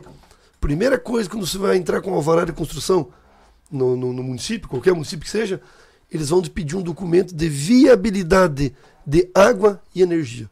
E rede de esgoto onde existir. Uhum. Tá. Primeiro documento que vão pedir. Aí você vai lá, você quer fazer, quer construir uma pousada, por exemplo. Você vai ter uma demanda X lá, uma energia, muita energia vai consumir. Você vai lá na Celesc, com a escritura do terreno. Tem que ter escritura, sem escritura. O mínimo para ter escritura em área rural são 2 hectares. Sim. Então, fora disso, não adianta. Alguma cidade é três, né? Isso, É. aumenta. Uhum. Então você não liga energia, não liga mais. Tá? Não vê, ah, eu consigo. Ninguém liga mais. Ministério Público está todo mundo em cima. Então você vai entrar com a viabilidade. Chega lá, você lê que não. Eu não consigo te atender com isso aqui. Então, antes de você comprar a propriedade, aí vem outro fato. Peça de quem você vai comprar viabilidade para ver demanda, qual é a previsão de vir energia, de vir água, Olha Viabilidade de construção. legal. Viabilidade de construção. Legal isso. o que Aham. pode e o que não pode. tá? Porque Isso é senão- muito legal, porque todo mundo pensa que quando se trata de energia elétrica, ah, não, é só puxar o poste. Ah, eu, eu vou pagar a concessionária para puxar o poste. Mas muitas vezes não adianta se de fato aquela rede já está no seu limite, né? E aí, a a- de- imagina a frustração de uma pessoa pagar, sei lá, 200, 300 mil num terreno e a concessionária fala assim, olha, não tem como te atender. Isso mesmo? Cara, deve ser devastador para alguém receber uma notícia dessa, né? Isso mesmo. Deve acontecer É. muito, Júlio. O É, cara né? compra- vender sítio. Deve ser. Porque ele, ele compra tem uma, um casebrezinho, com Sim. uma lenha lá dentro e uma cama. Sim. Aí ele faz uma casa mais equipada e bota, faz um galpão de festa, Isso. onde tem um- uma porrada de coisa ligada, churrasqueira elétrica, papapá, forno. E aí, meu irmão, acabou, acabou a é. brincadeira. Ah, a É. gente fala muito é, na questão de, de legalidade, né? Sim. Porque o que acontece, tem um grande problema hoje em dia no, no rural, que são os loteamentos clandestinos. Tem um Parcela- E isso, isso tem a, a questão de. é, como é que fala? condomínio de chácara, é isso que é o termo? É. Uhum. Então, tem muita coisa desse tipo aí que, que é clandestino. Que- E você não vai conseguir nada de energia lá. Isso mesmo, mas é, o parcelamento indivíduo solo. Tem Uhum. um conhecido que está passando por isso agora. Tá? Caramba. Porque achou, ah, porque ligavam, ligavam. O cara pegou não, o lote. Não, não, não, simplesmente porque é, quando você vende menos que 2 hectares, tá, Uhum. 20 mil metros quadrados, é, se você comprar de alguém, se for feito um contrato, um cartório de compra e venda, tem validade jurídica, ok, tudo bem. Só que por que, que em área rural o mínimo são 2 hectares? E tem, tem estados que deixa a coisa mais pesada ainda e aumenta a área. Para você não, eu não sei nem se se usa hoje o termo fa- favelizar, mas assim, ó, Aham. que por daí o, o que acontece? O município não consegue é, Oferecer serviços públicos para aquilo. Isso mesmo, que daí o cara vai lá, ele pega e compra 300 metros aqui, 200 ali, e tudo sem estrutura. Aí Sim. não, daí não tem fiscalização de uma fossa, de um filtro de esgoto. Não, e não só isso, né? Não Você de tem nada. repente naquele loteamento tem 50 casas e você não tem uma escola com vaga para todos os filhos, um Isso posto mesmo. de saúde. Isso é básico. E aí que o município ele consegue mapear e monitorar tudo isso. Opa, Entendi. qual é a demanda? Entendi. Tá. Isso pode, isso não pode. Tá, mas isso é o que a gente fala da realidade rural, né? Eu queria puxar um pouquinho agora para quem não tá nessa realidade. Muita gente hoje vive na cidade, vai continuar vivendo na cidade. E uma das coisas que a gente sentiu quando a gente estava no nosso projeto da base container, quando o Anderson foi fazer ali o, o disjuntor e tal, a caixa de transferência, é o nome, né? Aquilo que você comprou e Toda tal. diferença. Isso. Aí, cara, apareceu muita gente falando de tal de DTS e tal. O que que- DPS. DPS, isso. A pergunta que eu te digo é a seguinte: hoje o cara mora na cidade, num sítio, tanto faz. Quais são os equipamentos que você julga serem importantes para ele não ter prejuízo com e- equipamentos queimando aí nas flutuações de energia que ele pode enfrentar? Que é a montagem de um sistema, né? De um circuito. Isso, é. Agora vamos sair da, da concessionária e, vamos- entrar vamos pro lá, vamos individual. dentro. É. Individual. É, é, Você tem primeiro que contratar uma empresa que conheça e te ofereça qualidade de equipamentos, né, dos produtos, disjuntores de boa qualidade. Você sabe que nós temos muita coisa vindo importada, não preciso falar o país, mas Uhum. muita coisa importada que assim, ó, não atende a demanda. Uhum. É, nós já fizemos, eu fiz muitos testes anos atrás é, com disjuntores. Os disjuntores, ela pega os 2 e 32 amperes e dependendo da marca X, você vai lá e dá um, dá um simula um, um curto Sim. né, e ele desarma com 20, 90. Ah, tem isso também? Tem! Sabe essa, essas luzes de emergência? Aham. Hoje em dia tá tudo com LED é, compacta, mas antigamente você olhava uma bateria grande com aquilo ali. Nós também testamos isso. Então tem uma diferença absurda de qualidade de material. Tá, você não pode falar as marcas ruins, mas você pode recomendar as marcas boas? Tem uma marca assim que você confia em termos Não, de. Hoje que ele tava desarmando com menos amperagem? Sim, isso aí nós, nós fazíamos os testes né, em laboratório. Que Eu loucura. trabalhei uh, com isso. Assim, de marcas boas, você vai pegar o que tem no mercado hoje, que não foge, que é VEG, Siemens, É, são boas. Piau, é grande. Você tem, tem muita coisa boa, entendeu? Uhum. Hoje. Mas hoje também vem tudo. Vem tudo Resumindo, não compre o seu disjuntor da sua casa no AliExpress, né? Tá, importado. Se chegar. O, o que o Júlio. eu Vou reformular a pergunta do Júlio. Júlio. Isso. Manda bala. É, o cara faz um- uma caixa de, de distribuição convencional, onde ele põe um disjuntor de geral de entrada e vai distribuindo para tomada, para chuveiro, para condicionado, né? Para interruptor, para lâmpada, né? Onde é que, onde que entra num sistema desse esses sistemas de proteção, esses DR da vida Como é Então. que, para que que funciona e por que que tem que usar? O que que, é o, o que que é o DR faz? Se você pegar uma criança, você pegar um- uma faca, um garfo e você colocar na tomada no fase, tá? ele vai, vai ver a diferença de tensão do potencial, ele vai desarmar. Esse é segurança. Ah, então você não tem como DR? enfiar o dedo na É, tomada. Segurança. Pode enxar, não- ele vai desarmar e você não vai morrer, não vai tomar um choque. Só Só que, leva nem um choquinho. não. Pra você... Mas aí a criança não aprende? Eu aprendi É, assim. eu aprendi assim também. É. Mas aí, para você instalar isso, hoje as instalações novas têm muita qualidade, muito material de qualidade. Uhum. Você pegar uma casa antiga, velha, com instalação que você não conhece, você tentar instalar um Aquele, DR. com aquele disjuntor preto não, ele vai não desarmava. é, ele vai, não, ele vai desarmar o DR, ele não vai Milton, funcionar. Cá entre nós, o meu neutro aqui tem voltagem. Não pode. Pois é. Ui, tem muito, tá? Você Dá não tem noção. É, Minha casa tem poltergeist. Quando chove, as luzes começam a, a criar vida, assim, ó. É, é muito louco. Não, o container aqui, É muito cara, louco. toda a manutenção que eu fazia, eu tinha que desligar, porque eu fiz uma- um, um cabo com plug plugado no Sim, container. sim, um Eu gato. tinha que tirar o plug, pô. Porque dá choque no neutro, cara. Nem- mas dá choque feio. E mesmo assim, mas, mas deve ter algum ponto ali, tá, em, em algum ponto, tá bem aterrado, o container e tudo? Não, é a questão não é o container. Vai lá, vai lá, vai lá. Oh, A questão mas não é o questão- container. a questão não é o container, não é a, a, a, a rede inteira da casa daqui tá com problema. Não é o container, é a rede. Teria que fazer uma, uma, uma, uma varredura para identificar o ponto. Uhum. Eu, já, eu já peguei essa, essa, essa passagem de corrente desde o disjuntor. Desde o medidor. Tem um medidor só pra cá, né? Pra, essa, pra, essa, pra esse ambiente aqui, né? É, desde lá, cara. Então, assim, ó, tá, acho que tá vindo desde do, do- da, da caixa. Eu acho que falta aterramento lá no poste. Hum. Pode ser, porque todo É. poste é um aterramento. Ah, é Pode verdade. ser que né? ele esteja É uma rompido. haste, deve ter uma haste muito pequena lá. Não rompido. Ou rompida, é claro. Pode, pode estar rompido. Porque, cara, acende bastante a chave. Agora, vo- voltando ali que você colocou, quando você vai fazer o seu circuito de casa, isso é interessante. Que nem hoje, os bons profissionais, todos, já são adeptos dessa da técnica correta. Por exemplo, quantas vezes você estava assistindo um futebol na televisão, tranquilo, e alguém vai lá e liga um liquidificador e ah, interferência na TV. Aham. Então, quando você vai fazer um projeto bem estruturado, é, o técnico ele tem que separar. Então, numa, num caso trifásico, você tem três fases em casa. Então, você faz o quê? As tomadas da cozinha, tem liquidificador, tem equipamento que faz ruído, barulho, secador. Você separa da fase onde vai ligar a televisão. Ah, você cria linhas É, diferentes. porque daí vai entrar o disjuntor geral, como você fez a tua instalação ali. Uhum. Isso vai ter um quadro dentro da sua casa. Tá lá, ó, é, tomadas cozinha. Desliguei o disjuntor. Entendi. Posso fazer a manutenção. A iluminação geral, ou pode botar a iluminação do quarto se quiser separado. Sim. Só que fica uma caixa muito grande. Então você vai separando. Mas Aí, na prática, quanto mais você separar, mais conforto você tem, né? Melhor pra você. Eu É, vejo aqui que quando o Anderson tá soldando aqui, a minha casa inteira vai assim, ó. É, a- lá, lá a casa que eu, que eu moro, ela tem um, um quadro pra parte de baixo, um quadro pra parte de cima. A coisa mais linda, cara.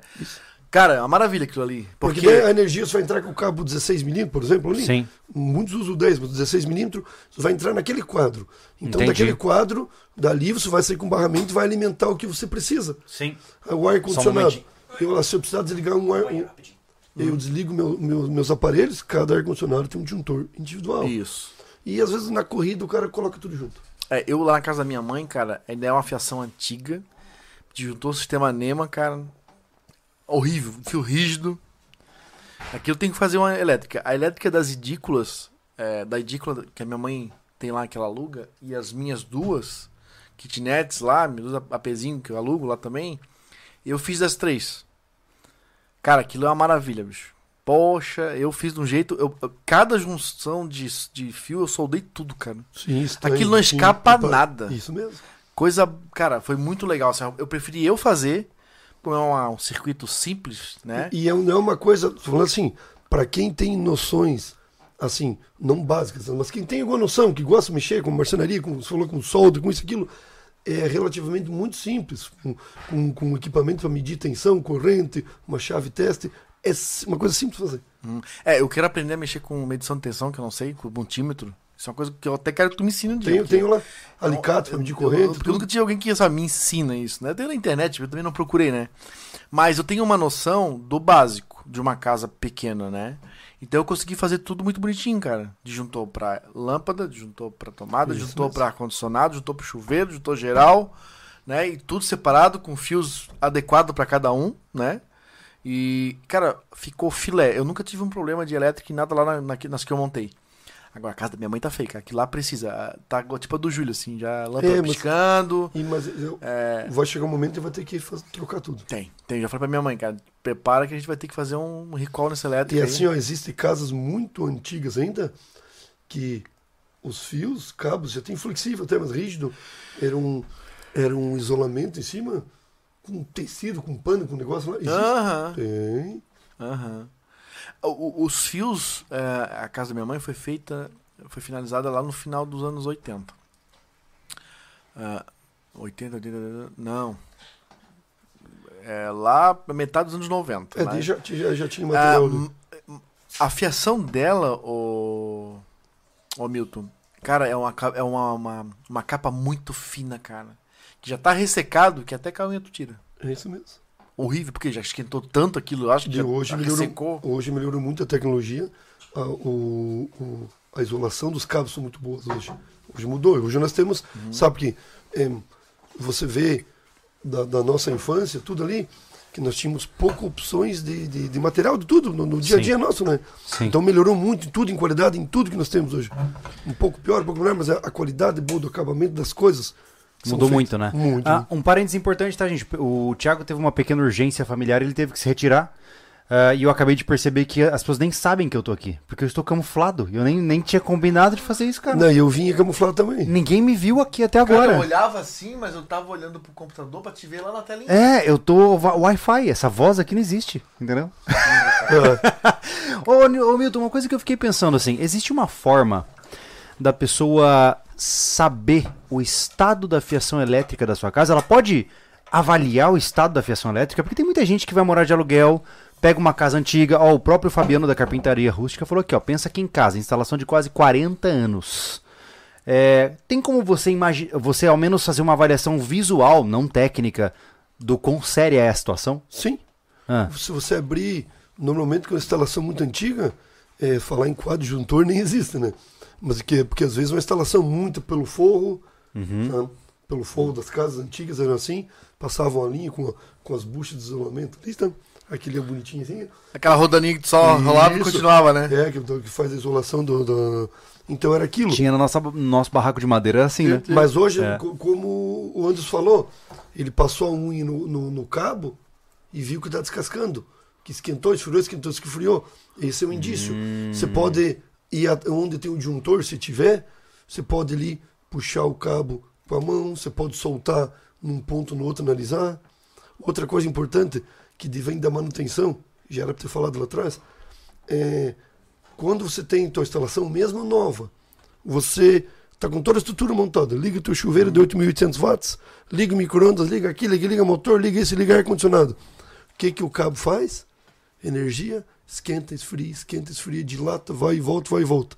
Então é aconselhável, ninguém faz quase, é aconselhado a cada dois anos, ou até antes, fazer o reaperto do quadro dos disjuntores. Porque de- às vezes aconteceu comigo esse dia em casa. Soltar. Casa de Ferreira, espeto e pau. Normal. Tomando banho, o chuveiro esfriou. Fui lá, mexi duas vezes no disjuntor, voltou a funcionar. Fui olhar, nesse, no, no cabo de cobre, quando o parafuso aperta, esquenta, esfria, esquenta, esfria, dilata, Ah, Frajou. Frouxou os, é, os só. bonezinhos, né? é só apertadinho. Olha só. Então, Que isso loucura. você pode vir a colocar fogo na, na casa. Com quantas Caramba. pessoas, Júlio? Temos agora 700 pessoas Cara, acompanhando. vamos fazer nosso marketing que a gente tá. Já Vam- foi ó, no último, né, cara? Vamos pro marketing agora e depois a gente vai pro superchats. Vamos então, dar uma pausazinha. se vocês aí tiverem dúvidas, esse é o momento, tá? Já vai mandando superchats que eu vou passar por todos aqui. E já tem muita zoeira aqui no meio também. É Mas- mesmo? Ixi. Naturalmente. Gente, olha só, eu devo lembrá-los que é, toda essa nossa iniciativa aqui do sobrevivencialismo, ela não acontece do nada, né? Toda essa estrutura que nós temos aqui, ela custa para ser mantida. Então, naturalmente, a gente tem que lembrar para vocês as marcas que hoje nos apoiam. Antes de mais nada, antes de falar das marcas, né, eu devo agradecer a todos os apoiadores, pessoas que hoje apoiam a gente via o Seja Membro aqui embaixo ou via ah, o Apoia-se, né? Se você hoje apoia este canal, você tem acesso a um grupo no Telegram, onde a gente conversa lá, tem, sei lá quanto, deve, ter uns 300 caras lá dentro, a gente troca ideia direto, é super legal. Então, obrigado para aquelas pessoas que decidem apoiar de maneira é, super tranquila ali. O cara vai lá e pô, mensalmente apoia a gente para poder estar junto conosco, né? Muito obrigado por vocês. E além disso, naturalmente, as marcas que estão conosco. Né? Hoje nós temos grandes marcas que estão nos apoiando, começando aí pela Invictus, uma marca que está sempre aí conosco. Estamos há cinco anos com os caras, quase pra praticamente. É. Então a Invictus é uma marca fantástica que trabalha pesadamente na área de acessórios táticos e vestimentas, principalmente na área tática. Os caras são muito bons no que fazem. Se você não conhece os equipamentos deles, a gente usa basicamente em todo vídeo, né, Anderson? Em todo vídeo a gente tá com alguma coisa Alguma da Invictus, coisa. né? Porque eles têm um vestuário gigantesco, eles têm acessórios gigantescos. Então, vale a pena você conhecer. Se você não conhece, a Invictus é realmente muito legal. Se você gosta desse mundo, mundo mais, mais tático, eles têm tudo: do boné, cinto, calça, meia, calçado, camiseta, jaqueta e por aí vai. É. E também a linha lifestyle deles agora que estão, né? Com blusa, xadrez, jaqueta. É, eles estão entrando tênis, nessa pegada agora. Calça né? jeans, cara, tem de tudo. Entra lá, dá uma olhada. É verdade. É muito legal. Também depois temos que- disso, nós temos uma das marcas que ganhou nosso coração recentemente. Claro, essa, será, será por quê, né? essa é a marca que você pode falar, fica à vontade. A gente tem como apoiadora a Palácio das Ferramentas, que tá com a gente também, já tá indo para dois anos praticamente. E ela foi a, é a responsável por todo esse upgrade de trabalhos que a gente tem na área de construção. Né? O container, ele, apesar de ter sido é, é, patrocinado pela Invictus, Sim. né? porque a gente teve que ter a compra dos materiais, o que construiu ele praticamente foi É. a Palácio das Ferramentas. Antes do Milton ir embora, ele tem que passar na oficina ali pra ver. Isso, é. Vamos, Construímos uma base, pra quem não conhece, chegou agora, a gente.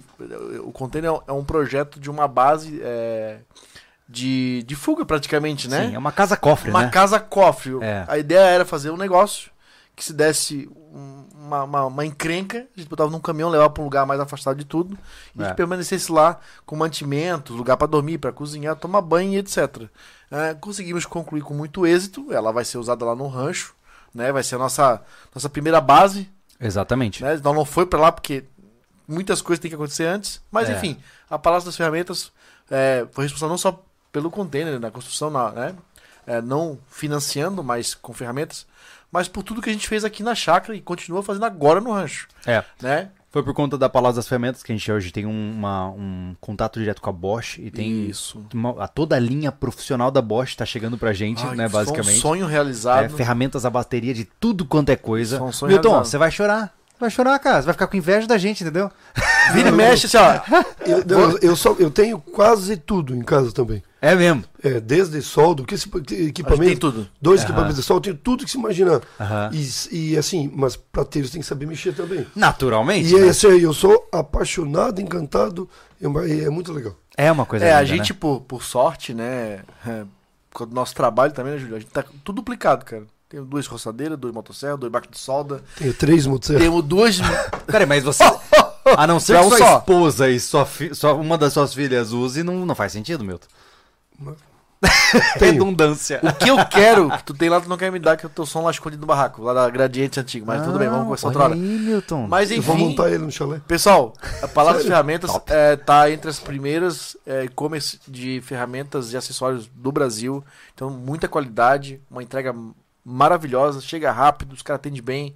Então, passa lá, dá uma conferida. É verdade. Pensou em montar sua oficina sobrevivencialista, Palácio das Ferramentas. E por fim, a outra marca grande que nos apoia é Real. Se você hoje tem se incomodado com o quanto o seu dinheiro vale pouco e você quer guardar grana, não sabe como, você tem um dinheiro parado na conta e tá vendo que todo mês esse dinheiro vale menos, uma das maneiras de você solucionar esse problema é investindo em metais preciosos.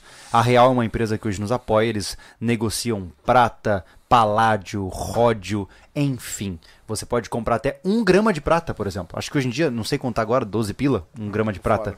Você pode comprar a prata na quantidade que você quiser, dependendo da quantidade, eles mandam até o certificado pra você, tudo certinho. Então é muito legal, cara, uma maneira de você.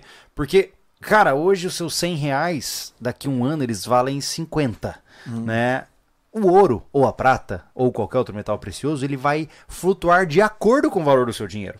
Então, eh, é uma maneira muito interessante, não de investimento, não confunda com investimento, de retenção de valor, de você não perder a grana que você conquistou para ter. então, Isso, é. confira a Real, uma empresa fantástica, eles têm uma- um branch ali, um, um ramo, que é a Morgantes, que é uma joalheria em estilo clássico, muito massa também. Confira o link que está na descrição. Tá? Mas também a gente financia muita coisa por nós mesmos, né, Júlio? Sempre. É, então, é, dê uma olhada nas nossas iniciativas é, secundárias e Aí, terciárias, que é a nossa loja, com nossos Ó. produtos oficiais do sobrevivencialismo, que estampam a nossa marca, né? Temos lá carteira, facas, boné, camiseta, enfim, tem um monte de coisa legal lá. Dá uma conferidinha. A gente faz tempo que a gente não pede ajuda por aqui com Pix, com doação, de, sei lá, é, super, superchat sempre acontece. É. Porque é legal, já é uma cultura das pessoas, né? Enfim, fazerem perguntas para serem vistas, né? É, e prioridade. Infelizmente, é só pra aproveitar, Mas eu- queria- é que o Fábio falou aqui, ó, você consegue ler o Pix? É, infelizmente, quem tem Não acesso tem ao como, Pix é. é. o Thiago, e o Thiago teve uma emergência e Sinto teve que muito, sair, tá? gente. Peço desculpas Ah, aos amigos, né? Desculpa, gente, por causa te cortei. Entendo, pessoal, a gente não, não, não, não, não, não fez mais esse pedido de ajuda, né? Porque a gente, cara, o nosso salário a gente tira do- da receita do YouTube. É. Entendo que toda sua doação vai para As É, nossas iniciativas. Nossas iniciativas. É. Se você doa aqui esses superchats ou via Pix, isso tudo vai pro rancho, né? Porque lá vai ser o canteiro do sobrevivencialismo. Nosso, nosso futuro Com vai ser certeza. tudo guiado pra lá. Então esse dinheiro não é pra pagar a cerveja que nós tomamos. Isso aqui é tiro do nosso salário. É nossa responsabilidade, né? Então, É verdade. dinheiro que vem de apoio vai para suporte do sobrevivencialismo. É verdade. Então, para isso temos a loja e temos o portal SV, que tá agora nos, nos- nos próximos 30 dias, vai bombar de vídeo Vai. legal. Meu Deus, tem muita coisa tá? boa. Temos É. aí um novo. Depois eu vou te mostrar, Milton. Você vai É, gostar. né, que eu encomendei uma faca que eu gostei muito, mas até hoje não me trouxeram. Ah, que coisa teve. É que tem um negócio que tem que pagar. entendeu? Eu sei, não, mas eu encomendei, eu pedi. Vamos falar com o Thiago. Foi pro Thiago ali, Ah, safadinho.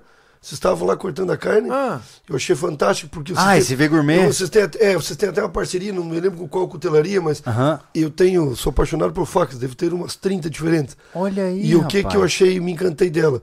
Porque faca, assim, tem diversos tipos de faca para diversas aplicações, mas eu achei ela fantástica porque ela é uma lâmina muito fina. Sim, a gourmet. É. Então, é. é, fantástica para dá para usar quase em tudo. É verdade. Aham. É verdade. É verdade. então, por fim, Dá uma olhada em tudo aí. A gente, cara, a gente tem a loja, a gente tem o nosso portal. ô tem- Júlio, Ah. sobre ajuda. Às vezes o cara que teve doações de. já de. Bom, vários valores. Cara, assina um mês. Só Oh. pra conferir. Cara, o portal é 50 pila no mês, tá? R$ Assina um 49,90. mês E vê. É, é uma cerveja e um hambúrguer que você compra, abre mão dele, vai lá, assina o portal, vai valer o seu dinheiro, eu tenho certeza absoluta. Tá? Sobrevencialismo.com, área para assinantes, conhece lá, eu tenho certeza que você não vai se arrepender. Beleza? Bom, ó, tem muita Voltamos. gente aqui fazendo pergunta, Milton. É, e já começa com os, obviamente, o povo da zoeira, né? O povo que já te conhece de maneira direta ou indireta. A Ana falou aqui, Milton, será que você podia cantar no final? ah, meu Deus. O André falou, ó, tem que tocar aquela guitarra marota.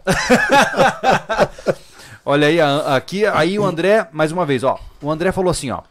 Milton, já tentou pôr um gerador para gerar a senoide e não ficar sem energia caso caia a rede? Que que é isso, alienígena? Você está falando do André de São Paulo, nosso amigo o André padeiro. Novelli, esse homem, ele é o professor Pardal. Não, na verdade ele tem outro, ele tem um HD extra na cabeça, ele só pode. Só pode, é, É. é. É assim, ó, eu. Da maneira. que- não, ele é. Não, o bicho- ele o bicho é bom. Ele é inteligente. Ele, Muito. ele entende desde foguetes até É, tudo, do basicamente. Pouco, do É. pouco que nós cons- conseguimos conversar aquele final de semana que ele estava lá em casa lá. Aham. Assim, ó, ele tem um conhecimento fantástico. Ah, Tá? o André é um monstro. É. E assim, ele, ele começou a fazer engenharia elétrica e desistiu no finalzinho, tá? É um spoiler, tá? Vai virar vizinho em algum É. momento. Então, ótimo. Ó. Falei pra ele vir embora, montar É. a padaria aqui. Os fortes se unem.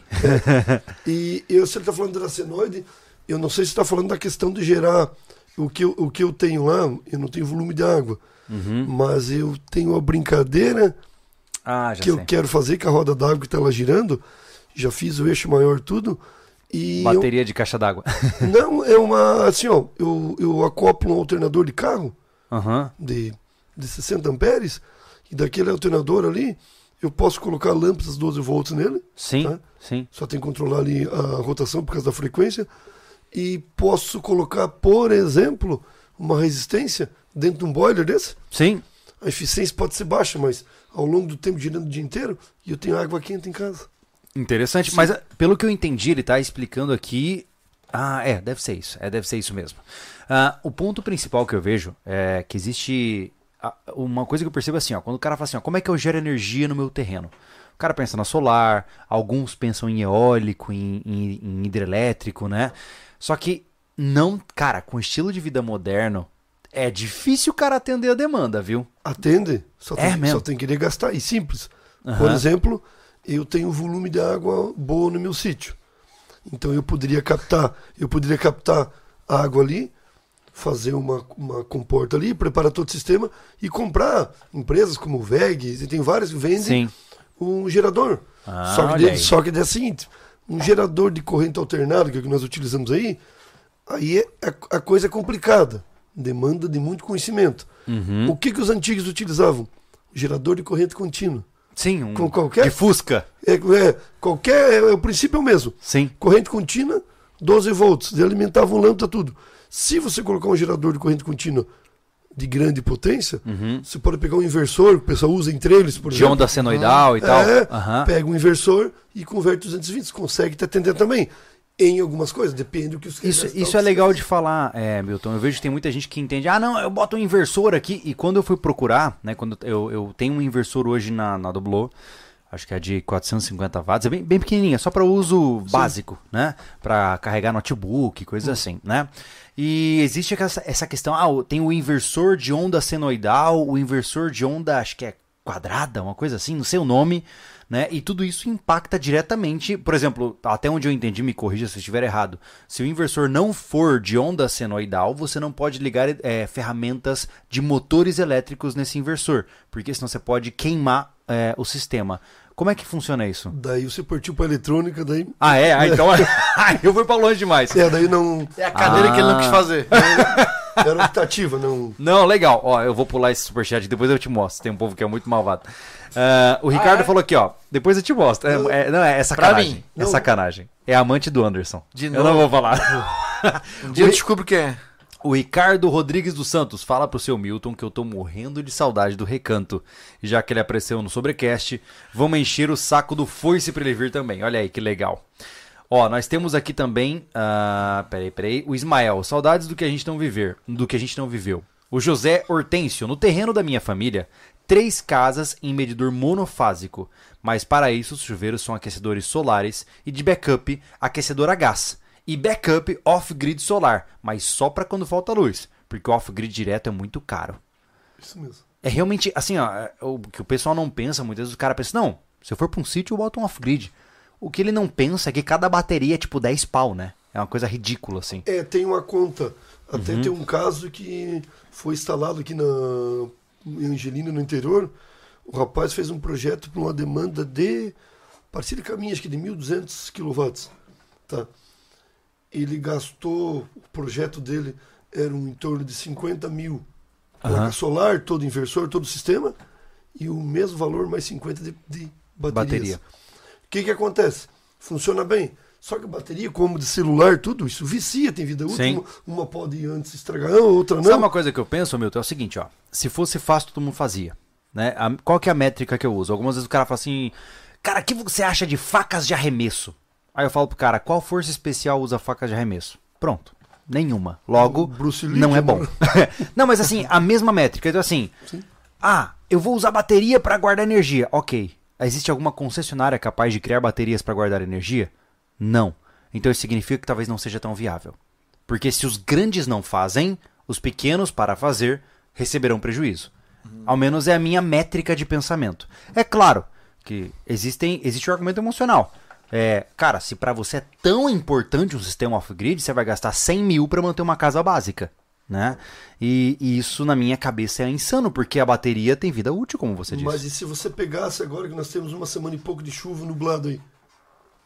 Não tem bateria que aguenta. Acabou? Talvez É. vai- vai ter uma. uma... Não, e o tempo também é muito curto. Isso É. mesmo. De, de demanda É, dela. Tem até um exemplo, vamos mudar. É bateria também. Isso aconteceu com um amigo. Comprou um carro de uma marca X aqui, no Brasil. Jack aqui na Motors. Não, não. Aqui na Grande. Florianópolis, um carro já híbrido, Aham. motor eh, mo- mo- é, híbrido já. Uhum. Tá? O carro saiu dos três anos de garantia. Um carro, Top. um carro top, que hoje seria um carro uns 250 mil aí. Depois dos três anos de garantia, naturalmente carro de grandes valores, eles caem Depreciam 60%, muito. 60% do valor tranquilamente. Sim. E depois dos três anos da garantia, o banco de bateria deu pau. Daí o carro já valia 80 e o banco custava 60. O que que faz? Meu Deus. E o carro não funciona. daí. Tá brincando. Não, não, daí não funciona só o híbrido, não funcionava só com o. Pô, Daí falando faz nisso, o que daí? eu vi um Tesla na nossa cidade. Tá brincando? Eu vi um Aqui? te... aqui, um te... batido, você acredita? Batido na traseira. Nossa. Tá aqui na cidade. Eu vi ele duas vezes na cidade. É. Só falta um semáforo na cidade Não. então. Não, eu... Só. Não, e uma escada rolando no Caraca, shopping. é verdade, rapaz, nossa cidade não tem semáforo, né? É verdade, nunca tinha parado pra pensar nisso. né?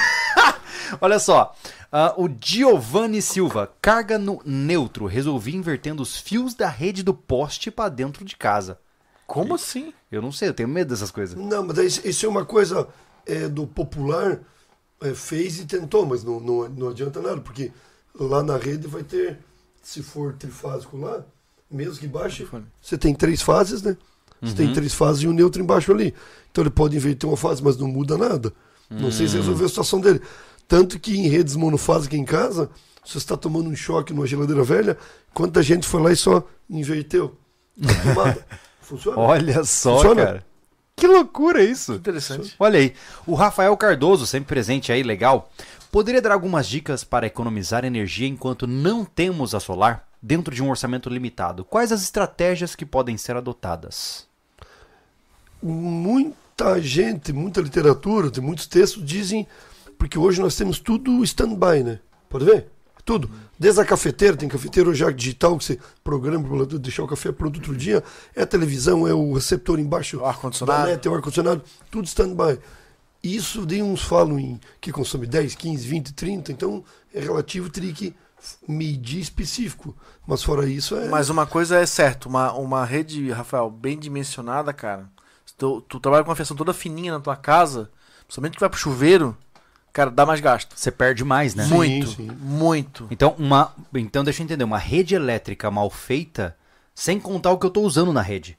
Essa rede elétrica mal feita vai me gerar mais gasto. Sim, porque você tá porque tem gerando- mais perda. Porque o teu, o teu, o teu cabo tendo energia, ele está mal dimensionado, ele vai funcionar com uma resistência, ele vai aquecer, Sim. vai acabar com a isolação. Você está perdendo energia ali. Pode botar fogo na casa, Isso. basicamente. Então, Ah. o que tu pode fazer, cara, é dar uma conferida na tua da tua casa e dar uma corrigida, por exemplo, pelo menos no chuveiro, na tomada que tu usa, o teu um forno, pra- né? É, ou que tu, a tomada que tu usa um ferro elétrico. Soldar, estrear os cabos. soldar essas emendas que vão Hum. é bem importante, tá? É, como eu falei pro, mais cedo aqui, tá? tu não tava, né? Eu soldei tudo, já sabe disso, né? Lá em casa, né? A minha, né? As minhas casas Uhum. Sim. lá. Eu soldei daquela solda, vai até a tomada. No chuveiro, dentro da caixinha, existem umas pedras de, de, de- De, de porcelana ali, né? Isso. Aham. Com, com o conector, coloca aquilo. ali. Isso é um fato, tá? A tal tomadinha pra tirar o chuveiro, pra fazer manutenção, aquilo, Ainda aquilo torra energia, tá, cara? Tira Olha aquilo só. fora, ou tu emenda direto, porque você tem um disjuntor pra fazer produção. E, e- e tem, um- Emenda direto, bem apertado. e tem uma parada aí, né? Eu ia falar uma coisa aqui, mas daí eu, eu, eu ia levar um pau, né? Que essas tomadinhas, essa coisa muito bonita, essa coisa de arquiteto, mas é brincadeira. Oh, meu Deus do céu. Não, mas tem uma coisa aí. É, diz que tem um jeitinho de você emendar o fio também pra ser eficiente, né? Eu já ouvi falar que, por exemplo, se você faz dois ganchos, bota Não, tem, junto não tem. e amarra, você gera calor nessa, nessa, Você nessa criou uma rede. bobina? Exatamente. é, toda, toda emenda vai gerar calor, vai, você vai ter perda, mas estanhou. Aí acabou o problema. Cara, o canal da Ah. elétrica é estanhar. O ideal, mas o ideal não é emendar também, né? Tá, o ideal é sempre Então- fiação inteira. Então, Rafael, fica a dica aí, cara. Com, reconfere a tua elétrica que foi feita, tua casa é nova, que eu já sei, foi na tua casa. Sim. Ah, e, então, só. Tu não precisa fazer a elétrica inteira.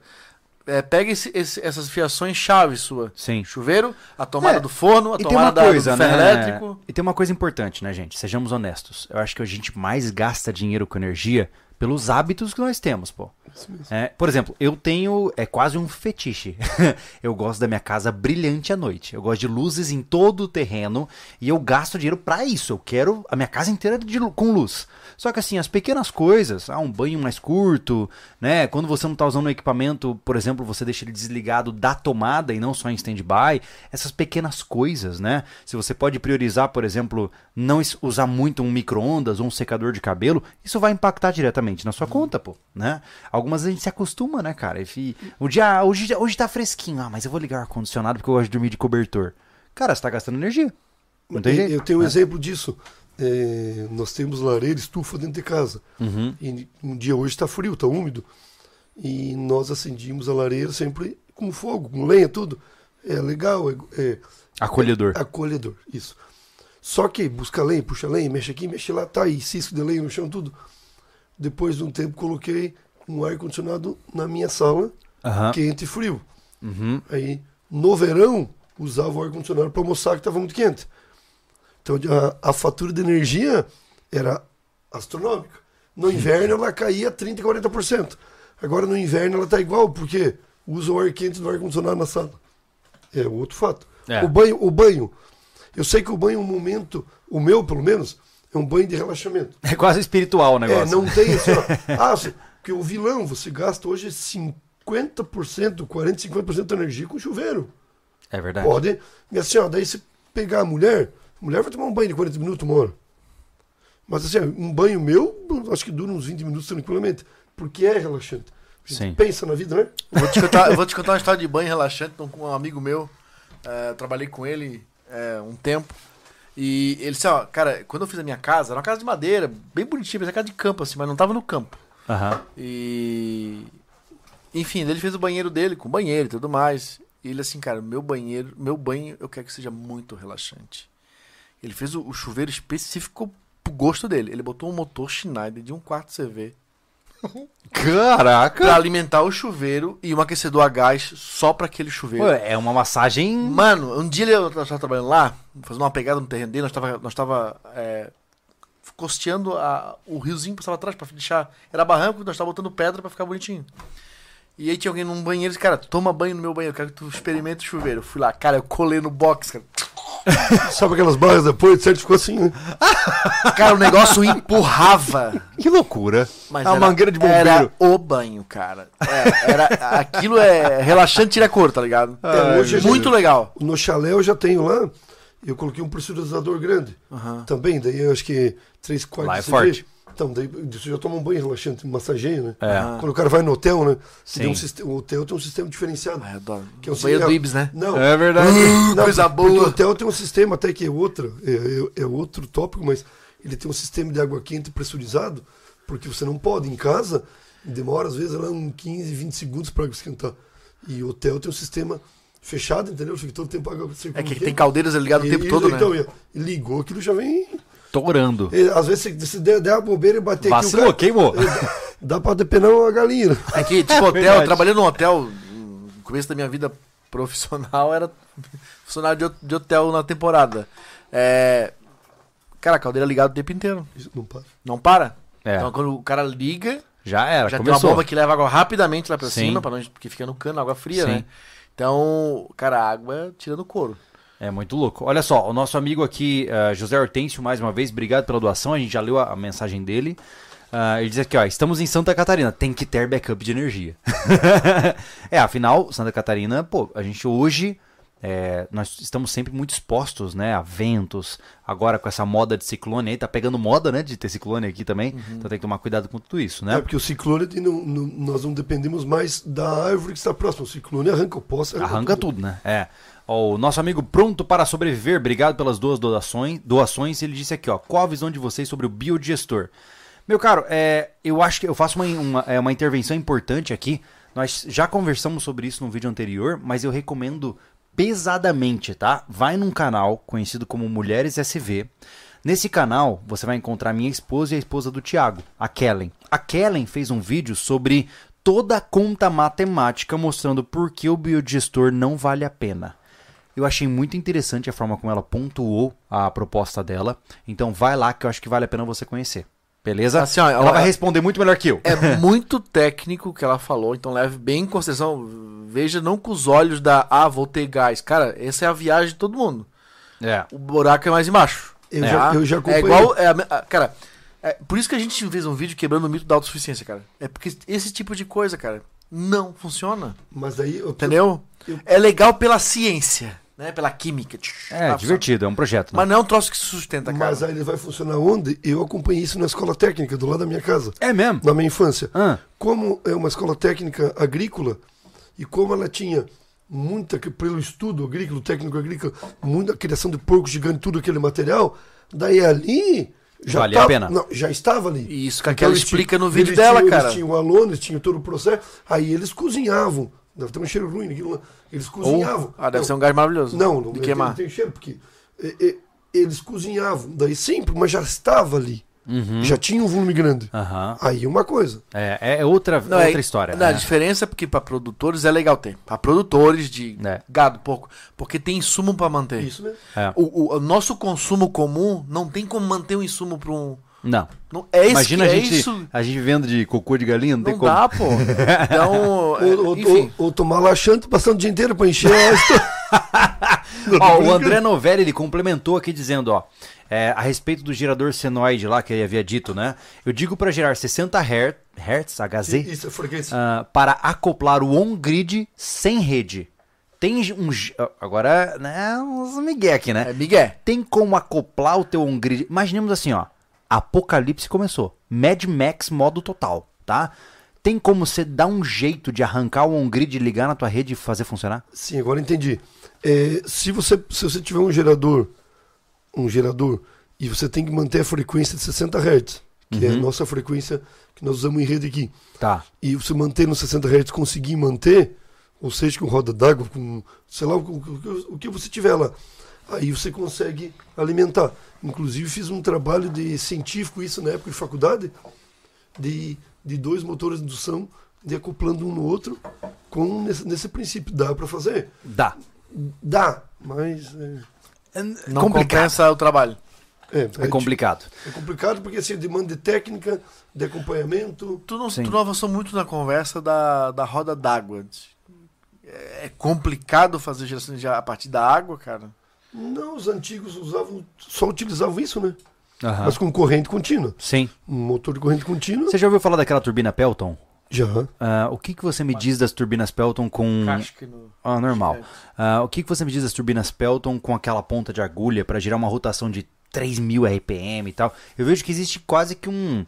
É a mesma pira do solar, só que outro nicho, né? Tem uns caras que tem umas piras sem de sustentabilidade, Eles, né? eles vendem uns kits, né, menores. hein? é, turbina Pelton Assim, ó, pra. eu, Né? eu já tentei dar uma estudada, pesquisada assim, mas eu queria ouvir alguém que estivesse instalando. Hum, Não entendi. vi, não sei, não tem ninguém que você lê muito. É, porque tem a minha muita- preocupação, eu penso assim, ó, alta rotação é igual a alta manutenção.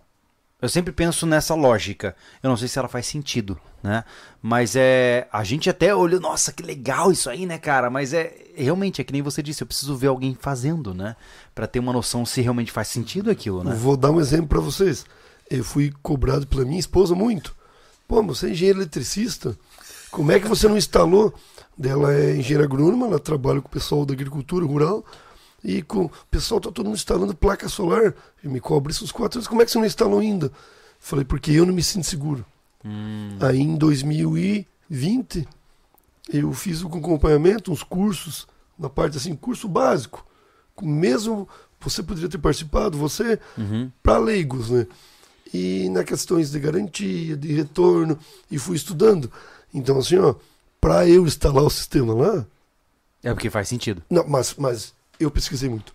Uhum. É, um, é o mesmo exemplo quando eu coloquei uma piscina de fibra na minha casa. Hum. Ah, não coloca fibra, é, nem esvazia, nem esvazia. Sempre tem os prós e os contras, todo mundo criticando. Eu fiquei quase um ano pesquisando. Qualidade do casco, daí o cara, ah, mas é fibra. Não, tem fibra que tem proteção contra a umidade do outro lado. Então tem, tem tecnologias, tudo que você faz com o pessoal que vocês têm aqui, os patrocinadores que trabalham em VIX, que trabalham com roupa, com tudo. Então, assim, ó, se estuda muito. Tem tecnologias, é contra umidade, contra isso, contra aquilo. Então, tudo eu gosto de pesquisar muito. Chega, o cara chega a quebrar a cabeça. É. Pesquisa, vai, vai, vai, vai, vai. Porque normalmente você vai colocar um negócio, de um colocou, você decepcionou, mas talvez porque o profissional que vendeu para ele não era o profissional adequado. Cara, a grande maioria das informações, e por isso tem que muito. A, a- a grande maioria, principalmente das primeiras informações, vão ser de gente que fez, mas não fez certo. Mas ele, ele pegou a pessoa certa para fazer? É, o Ah, problema é que é- tem sempre isso, né? É, ó, por exemplo, nosso amigo Carlos aqui, ele fez um superchat dizendo o seguinte: antes de pensar em energia solar, compra um aquecedor solar. Água quente de graça quase o ano inteiro. Eu me amarro nas casas americanas com aquecimento e ar Ah, central. qual é o nome dele? É o Cássio. Carlos, Cássio, Carlos, assim, ó, perdão, Carlos. Os nossos projetos das nossas casas, todas vão ter aquecimento de água através do sol. Todas, tá? A minha, as nossas casas vão ter todas é, já entrada para plugar é, geradores também, com, com, com essas chaves de transferência, tá? Ah, só não vão ser geradores automáticos. Daí também não precisa estar tanto, né? Não custa colocar lá e dar uma bombada no negócio e fazer funcionar. Mas é como fiz no container. Tem um disjuntor que já troca, já passa e tá funcionando o negócio. Só não vai ter o solar, né? Porque não é conveniente pra gente, pelo menos agora. A não ser que mude alguma coisa que fique conveniente, né? É, Como ele falou, vai chegar uma demanda, vai É. valer a pena pra gente colocar. Exatamente. Pra zerar, né? Pra zerar a fatura. Mas hoje, só com residências não, não vale a pena. Não. Quando o rancho estiver funcionando na sua potência máxima, no seu Cara, projeto máximo, É como eu falo, Vai ó, valer. olha aí, ó, o cara se mata com um biodigestor, tendo que juntar cocô de cachorro, de galinha, de gato, de todo mundo pra botar dentro de uma lona, sendo que ele pega um aquecedor solar bem instaladinho e ele abre uma torneira na cozinha dele com uma água a 80 graus. ele bota no fogão, gasta 3 minutos de gás e já ferve uma água, pô. Isso que é o legal É, isso da água quente, cara. E assim, o cara não Economiza é gás, Muito, é muito mais barato, cara. Vai- Economiza gás. Por quê? Tem pessoas que cozinham errado. Eu tenho, eu falho isso, né? Tô cozinhando, né? Quem é cozinheiro deve gosta de botar água quente pra adicionar na comida, né? Tá falando molho, né? agora eu vou botar água fria. Mas tu bota quente, tu ganha tempo de cozinhamento, Sim. né? diminui. Então água quente, cara, como eu digo, 80 graus, meu irmão. Tu faz um solúvel, brincando. Tu, tu bota o café, tá bom. Já Já. passa direto embaixo. É. Leva embaixo assim, ó. O, o saco lá, o. Né? É, eu o- sinto que o pessoal insiste em economizar nas pequenas coisas, pô. Mas tem gente que critica, por exemplo, o aquecimento a gás, tá? Aquecimento a gás com, com placa de aquecimento de água junto com a- e mais a resistência elétrica dentro do boiler. Se der, para nosso caso aqui no sul, que nós temos muito tempo nublado e tal, então nós temos eficiência menor. Mas funciona muito bem ainda. Eu, olha, cara, eu, Não, ele funciona, mas daí assim, ó, mesmo com tudo isso, ah, vou gastar energia se tiver nublado. Você pode ter o teu backup da placa solar que te deu o bônus e vai pagar tudo no final. Então você só tá ganhando. É porque Sim. Somando tipo, o nosso ali já tem, um- acho que se eu não me engano, já tem uma, uma- um lugar para colocar o, a resistência elétrica. Sim, o boiler. aí. Olha É. aí. O não boiler vem, ele vem pronto, resistência? É. É, isso é massa, cara. Aham. Isso é massa. Olha só, o Planeta CNC falou aqui, ó. Boa noite. Júlio, pergunta pra ele por que o Brasil insiste em manter a tensão 110 volts. Vamos lá. São, Boa, são boa. alguns estados que usam a tensão 110. Aham. É, Quando eu vim pra cá, foi uma São dor Paulo- de cabeça. Mato Grosso do Sul era 110, cara. Vim Grosso- cá, me é. ferrei inteiro. São Paulo, Curitiba, tá? É, Rio Grande do Sul, acho que algumas regiões. Por exemplo, Santa Catarina. É, se, se você pegar aqui o nosso norte, Planalto Norte, é, Porto União, União da Vitória, que são divisas, Paraná e Santa Catarina, ali eles têm uma rede conjugada, nas casas tem os dois, 110 e 220. Putz, Tem as duas tomadas, tem até isso, tá?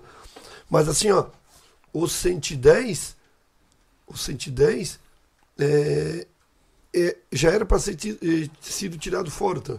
Porque o 110 trabalha com a corrente mais alta. Ah, E tudo que queima equipamento, tudo que pega tudo é corrente. Olha só. 220 trabalha com corrente elétrica mais baixa. Olha só, o José, José Neto nos deu aqui um real. Obrigado, José. O José depois começou a reclamar aqui, dizendo que a gente era humilde e tal. José, assim, ó, é, eu agradeço a sua doação, mas a gente não tem espaço para drama aqui. Se você não gosta da forma como nós conduzimos nosso eh, conteúdo, fique à vontade para encontrar outros conteudistas. Olha só, o Ricardo falou aqui, ó, spoiler. O Anderson queimou um churrasco no rancho. Como eu sei disso? Eu sou membro do canal e já vi o vídeo. Ah! Propaganda aí, ó. Propaganda. Olha aí. Ó, como é o nome dele, José? É o Ricardo? Ricardo. É o Rebite? O, re- o rebite? Tava aqui? Ah, tá. Sim. Pô, cara, ô, Ricardo, pensa na minha frustração.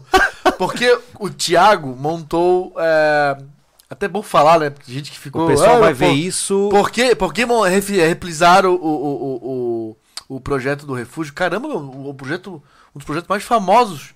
Um projeto que, que, que nossa, abriu, abriu a mente de um monte de gente, romantizou o sobrevivencialismo, enfim. Uhum. A gente reprisou, como a gente fez com a UDR, fizemos né, um, uma, uma Um sessão compilado ali. full, um é. compilado. A mesma coisa vamos fazer com o container. E o Thiago, durante a edição, falou, ele passou por todas as comidas, porque ele assistiu tudo pra botar Aham. lá. E ele assim, antes, porra, essa, essa, tua, essa tua carne de porco ao molho de barbecue aqui, cara. Tu tem que fazer isso aqui. Tá sabendo, É Milton? difícil fazer. Esse cara aqui é cozinheiro, tá? Senão Ah, já, eu, eu a gente brinco, já tem eu trocado brinco. umas Eu ideias, sou cozinheiro, Bicho é eu brabo, brinco. bicho é Esse brabo. cara é bom. Esse que eu tenho que encostar, mas vamos lá. Ah, faz isso que aquele prato lá que tu fez lá da- com a- com a folha do- do- do, Sabe de Vai quem dar que era o caldeirão da Receita Viking? Então, ó, do Milton. É, Sobrevivencialistas são assim, se ajudam. Além, além de todas as ferramentas que tem em casa aí, eu sou apaixonado, tarado por panela. Devo ter umas de tudo que é tipo. Ah, mas tudo de jeito a comida tu gosta, né? E aí o Thiago pediu pra fazer esse prato. Fomos fazer gravar no rancho e o Thiago, cara, é muito difícil. Não, sei o quê. não cara, é fácil. Botei o latão. não saiu esse, esse vídeo ainda, né? Esse vídeo vai sair. Cara, vai demorar pra sair. Eu queimei vídeo. muita É. lenha, mas eu queimei lenha pra fazer a, a- a picanha, não aquilo. O que, Uhum. que eu fiz? Eu joguei, porque a picanha tinha produção de sal. Sim, claro. Jamais ia queimar a picanha. Eu a- o alumínio tava praticamente encostado da carne, cara. Porra, torrou o molho inteiro, cara. Ficou um turrão. Dá conta disso aqui, ó. Ah, me deu uma decepção. Mas eu vou fazer de novo. Eu vou. ace- Porque eu faço em forno. Em forno é mais fácil, dá pra controlar.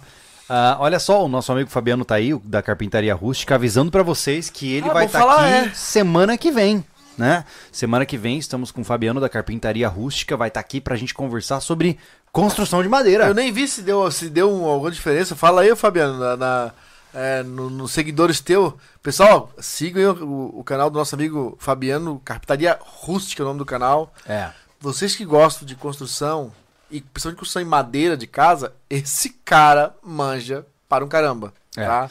Eu O- não conhecia também, por conta do podcast que eu vi, eu fui ver. Cara, fiquei apaixonado pelo trabalho do cara. Ele faz uma construção muito legal. É. E realmente ele entende muito, usa as ferramentas certas, nível a laser. Cara, troço é do caramba. Assiste verdade. lá, ele vai estar aqui, vai falar também, enfim. É, mas assim, voltando ao nosso tópico de hoje, olha só, é, eu penso assim, quando se trata de eletricidade, né, todo mundo, eu particularmente, eu vejo quando vocês falam de dessas paradas de diferentes tipos de é, disjuntores e, e bitolas, eu juro pra vocês, assim, ó, eu vejo como magia negra, tá? Eu não entendo.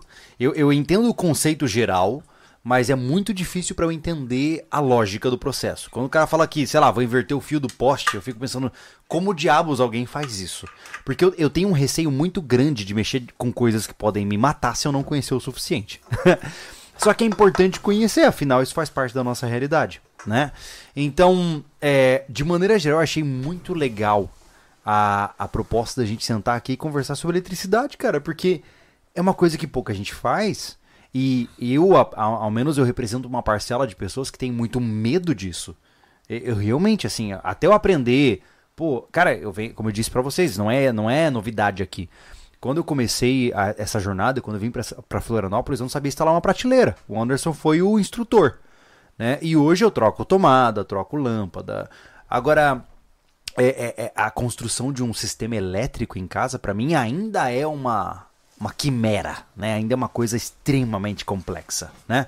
Você recomenda para as pessoas busquem sempre um engenheiro eletricista ou se o cara tiver ruim de grana ele dá um jeito pra ele? Eu sei que obviamente, né, a resposta é óbvia, mas o que você me diria a respeito disso? Uma pessoa consegue dar conta sozinha se ela tiver quebrada, sem grana e ferrada?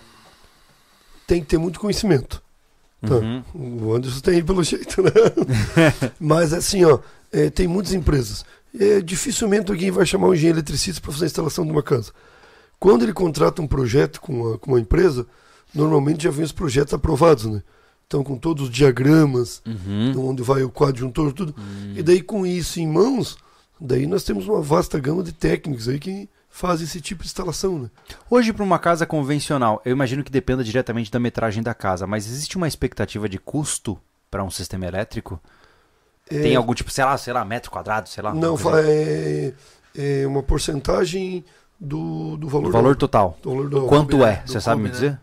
Olha, eu não, não, não sei precisar agora, não lembro, mas assim, ó, é baixo, é um Uhum. dos mais baixos comparado com tudo, porque às vezes eles se preocupam com a estética, ou com mármore, com porcelanato, entendeu? Isso deixar que- bonito. Isso mesmo. Uhum. Isso acontece muito. Cara, tem duas coisas na minha vida que eu nunca economizarei: elétrica e hidráulica. É. Não dá pra. Não dá. Por não exemplo, dá. assim, ó, o Júlio, tu tá lá com o teu projeto tá bem adiantado, né? E eu ainda tô esboçando o meu, o Thiago também com a Kelly, lá já estão também é, com a ideia bem definida do que querem. Próxima etapa, né, Júlio? É, lá no projeto pode fazer isso, né? É, cara, já discutir onde vai, como já tá, tá postando os móveis lá no 3D, onde vai cada tomada. Cara, Hum. não economizar. Isso mesmo. Desgraça uma casa que tu chega, cara. Tu tem que ficar disputando tomada em- entre um abajur, um carregador do celular, Uhum. ou pra botar um notebook, uma TV. Cara, que desgraceira, cara. Hoje na minha casa, eu devo ter atrás do guarda-roupa umas quatro tomadas. Mas assim, ó, é, quando foi feito o quarto, porque de um quarto quando ele é grande, se enjoou, você pode mudar a disposição.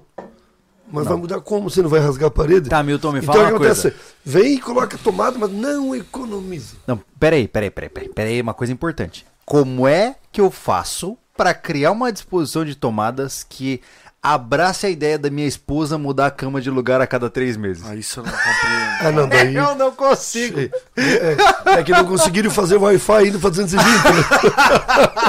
Já pensou que top você bota um modem no poste da concessionária e chega energia em casa? É, porque. Mas assim, ó, você tem o padrão, né? Um metro, um metro e dez, mas é, de acordo com o teu projeto, se quer fazer uma cabeceira de cama baixa, o quê? Sim. Então, então o ideal sempre coloca alta e baixa, alta e baixa, coloca a tampa cega se não utilizar. Aham. Mas assim, eu tenho na minha casa, atrás dos móveis, um monte de tomada que não uso. Uhum. Mas já mudei o quarto uma vez. Tá, olha e só. tinha as tomadas lá presentes. Então, recomendação aos amigos aí, tá? Já negociem com a esposa isso aí. Porque isso aí vai dar ruim. Né? Porque se ela quer mudar o quarto de lado, já muda todo o projeto de novo. Né? Aí você tr- troca as tampas cegas de um lado pro outro. É, mas quando você faz a sua casa, não é só botar tomada, pense também na, na- na- no telecom, né, cara? Que é onde vai passar fio de telefone, se você. Ah, Tem que separado. fio tá? de, É de- separado? Sim. Separado. Fio de, uma, Por que, que eu não posso passar um cabo de rede do lado de um cabo elétrico, por exemplo? Referência, pô. Vai dar interferência da corrente elétrica do cabo. Mesmo um cabo com alta blindagem de rede. Então você pode passar a rede, telefonia ou antena. Não, não- lá no meu sítio, lá que é tudo rústico, tudo separado. Olha aí. O- Os cabos de rede de internet que vão pro chalé novo lá, tudo subterrâneo, tudo cabo blindado, separado em outro eletroduto. Dá energia. E, e- e essa interferência, ela, ela faz o quê, por exemplo? Vai perder Eu o sinal, vai dar ruído. Entendi. Você começa a perder velocidade, tem né? Ah. Então quando você faz sua casa, seu projeto, já faz uma tubulação com caixinhas, caixa de, caixa de passagem. Porque quando você coloca, um, por exemplo, um sistema de, de TV lá, tem os, os divisores, os filtros, eles têm que colocar em algum lugar. Sim. Então ele coloca dentro daquilo. Uhum. E aí leva o fio até a sua TV. Né? Então isso é muito importante é, fazer, cara, porque te facilita muito esse negócio de passar fio em qualquer lugar. É verdade. Por fora com aquele, aquele, aquele negocinho que se chama fixa-fio, né? Sim. Fica feio pra caramba. Olha só, é importante, tá? Pra quem tá ouvindo agora, eu tô abrindo aqui perguntas no chat aberto, tá? Eu, não consigo, a gente não consegue responder todo mundo, mas joguem aí no chat que eu vou começar a bater pergunta aqui pra gente conversar. E, obviamente, o Milton daqui a pouco fica cansado. né?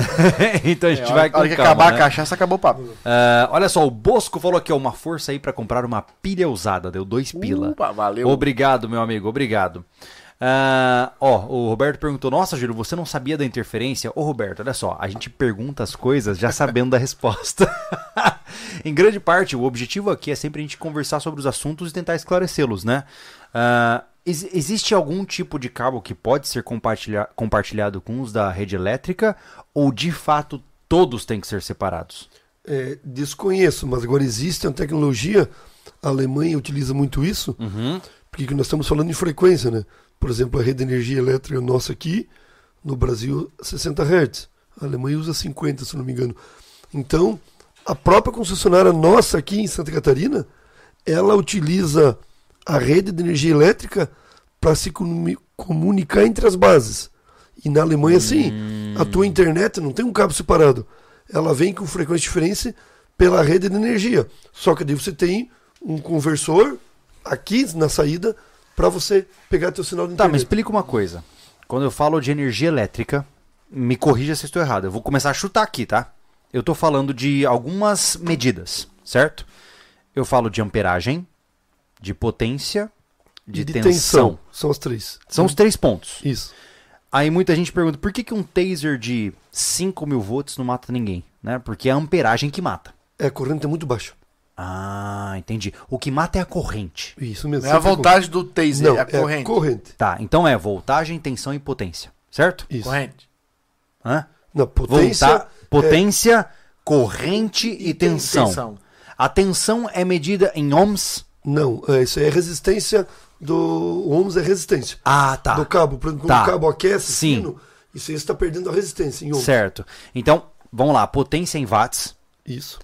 A tensão é em Em volts. volts 220, 110 e a e o que que é? Corrente e a corrente é em amperes. e amperes. E a resistência dos materiais é em ohms. Isso. Daí que- o que acontece? Se você pegar o cabo de alumínio, a resistência do cabo de alumínio comparado com o cobre em ohms, tem uma diferença absurda de Santo três Deus. vezes. Cara, eu, eu juro que assim, ó, eu tenho que, eu tenho que escorrer o cérebro pra entender essas É, coisas. Mas é assim, Julião. Eu vou te impressionante. dizer, cara, eu, eu, eu, tenho- eu não entendo nada de números isso aí. Né? Aham. Isso é uma coisa que eu preciso parar, né? Porque acho que eu preciso complementar isso. Aham. O básico. Mas é porque tu nunca pegou pra estudar. Não, de verdade, eu nunca mergulhei nesse mundo. É. Porque o básico pra entender rápido, cara. Eu sempre tive Simples. problema com matemática. Agora com física sempre foi mais fácil de entender, né? Mas a elétrica sempre é um É uma coisa louca, assim, pra mim, sabe? Porque, é como eu disse, a elétrica, se eu errar, eu posso morrer se eu estiver colocando na prática, né? E eu tenho muito receio disso, Ô, né? Falando em morrer, Só, só um, rapidinho. Marlon, obrigado pela doação. No sobrevivencialismo, todo assunto é interessante. Obrigado, Marlon. valeu, valeu. Eu vou A ao gente faz- banheiro A rapidinho. gente faz o nosso possível. Chuveiro realmente mata, é perigoso? Ou já foi essa fase do chuveiro que é perigoso? Não, nós tomamos banho embaixo de uma, de uma bomba, numa cadeira elétrica. Uau. E assim, ó, e, e acontece pouquíssimos casos que a gente conhece, né? Não, não desses, mas é uma, é uma coisa de. Os outros países não usam nem por segurança, tá? É mesmo, cara. Eu sempre digo assim, em conversa com os amigos, enfim, né? Com outro parente. O chuveiro pra mim é, um- é uma, é, uma, é uma arma apontada na cabeça. Isso mesmo. Qualquer momento a roleta russa ela vai disparar. É uma cadeira. Pode passar a vida inteira e não acontecer nada. Mas assim, não aconte- eu desconheço alguém. Eu sei na minha infância que tinha um chuveiro aquele Lorenzetti metal, que eu encostava a mão, levava um choque quase morria. Aconteceu daquele. comigo? Tudo. Mas assim, desconheço de alguém que tenha tomado um choque no chuveiro depois ou morrido. Mas é perigoso. É que os chuveiros modernos agora não. A, a chance é muito mínima de acontecer. É né? que a maioria são eletrônicos, já, né? Com placa, o sistema diferenciado. Já. Não só isso, né? Hoje ele funciona com o sistema diafragma, né? Sim. né? Então, é, é- é- enfim, de resistência que arrebenta. E, ah, tem um canal, o rapaz já esteve aqui com a gente já, é, é letra J. Não sei se tu conhece. O cara é um professor Pardal que faz de tudo também. E o cara é muito doido. Ele se arrisca.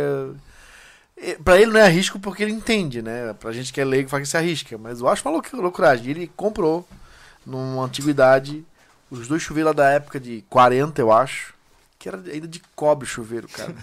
E ele remontou o negócio todo, limpou, soldou, tinha lugar que estava aberto. E ele montou até com o fusível de alavanca daquela época. Tá? O Sim, de- usava na parede. e- Isso, que tu desligava, porque ele não desligava. Ah, do letra J? Porque o que acontece Sim. hoje, pessoal? O chuveiro nosso, ele tem a resistência, tem um sistema de diafragma que é uma borracha, que quando a água enche o, o recipiente ali, o reservatório, ele empurra esse, dia- esse diafragma, né? Essa válvula, vamos dizer assim, né? Que ela é flexível, ela sobe porque encheu de água e encaixa os contatos Na resistência. na- da resistência na, no sistema elétrico eletrônico do chuveiro. Tá? Hoje é assim. Então, por isso, quando você. É, lembra dos chuveiros que não, não era, tinha essas, essas potências de 7 mil, 8 mil? Que o cara ficava lá só botando só um golinho de água e ficava piscando a luz e ligava já porque não tinha água suficiente para empurrar o diafragma para cima. Ah. Hoje os diafragmas estão muito mais sensíveis, cara. Qualquer aguinha pff, ligou o chuveiro. Antes eles eram um pouquinho mais duro, Sim. então tinha que botar quase a água toda e aí tu ficava nessa briga. Ficava naquele frio infernal ou Claro, porque acontece. lava. Ele, ele mantinha. Quando você regulava menos água, ele mantinha água mais tempo dentro do, recip... Entendi, do reservatório para aquela resistência fraquinha de 4 mil, 3 Sim, mil esquentar. Então o Leandro pegou, cara, assiste lá, um monte de gente que deve conhecer já o canal do Leandro. Ele reformou É o letra J. esse É. chuveiro, instalou na rua e ele tomou banho naquele negócio, cara. Só que o negócio é colocado de um jeito dentro pra não encostar, porque era tudo cobre. Sim. Cara, aquilo sim era uma bazuca na cabeça. É, é, dentro de outras culturas, Então ele o não- que a gente faz é muito louco. Aí o né? que acontece?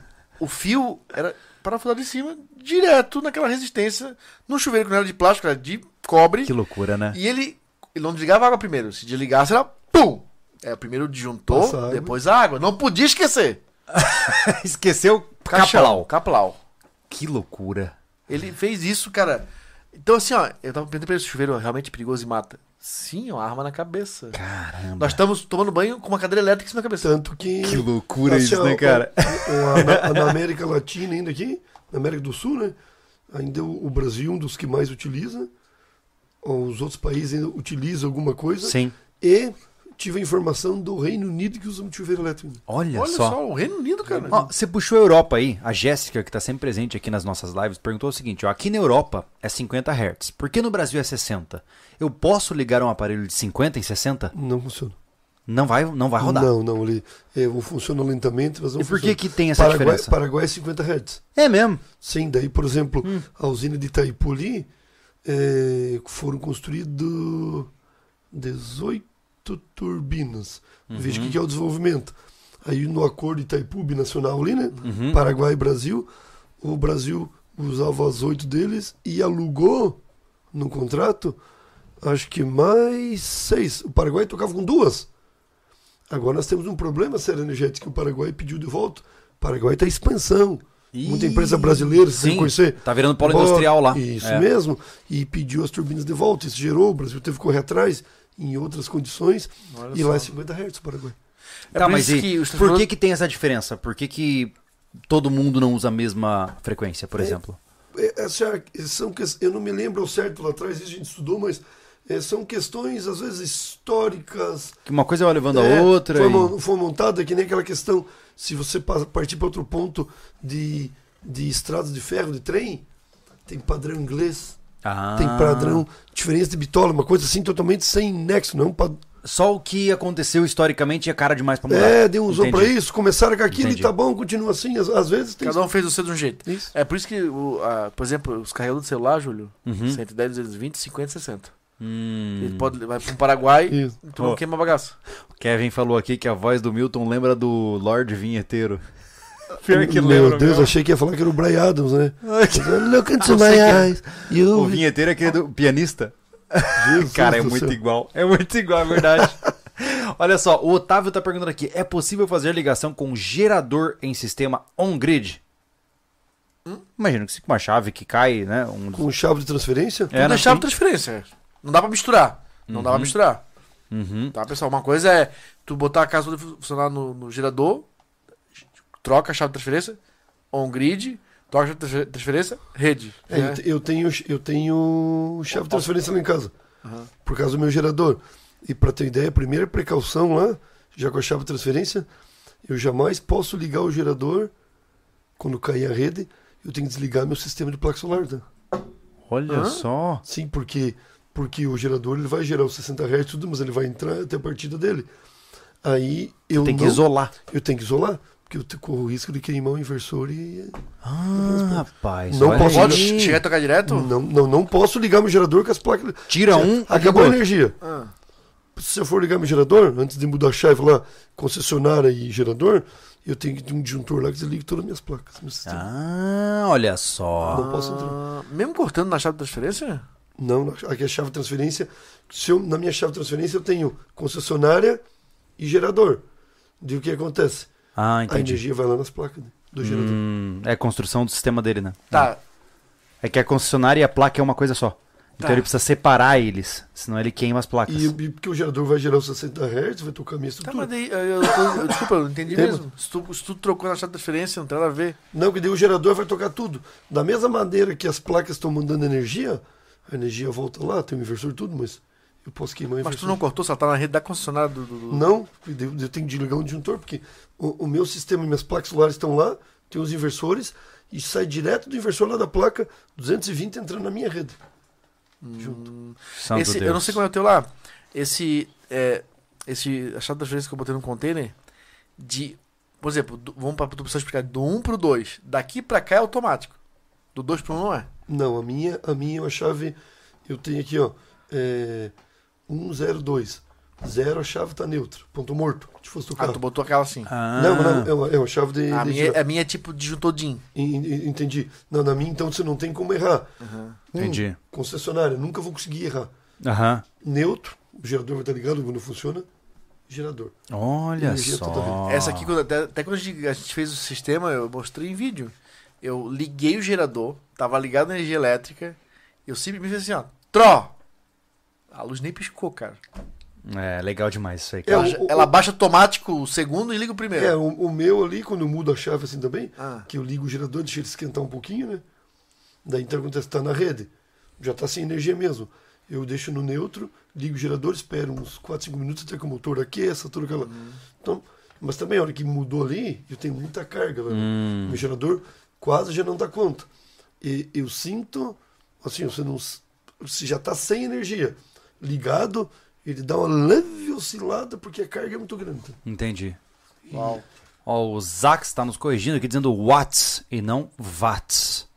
É que. Warum? Ich habe eine deutsche Harte. E Fasterne. ja, Sie sind Deutsch. Não é que o Watts aqui é no é nosso sotaque forte aqui do sul mesmo. É, porque quando você coloca um W, o cara lê como V, né? Ele não vê como U, né? Ó, o José Hortêncio.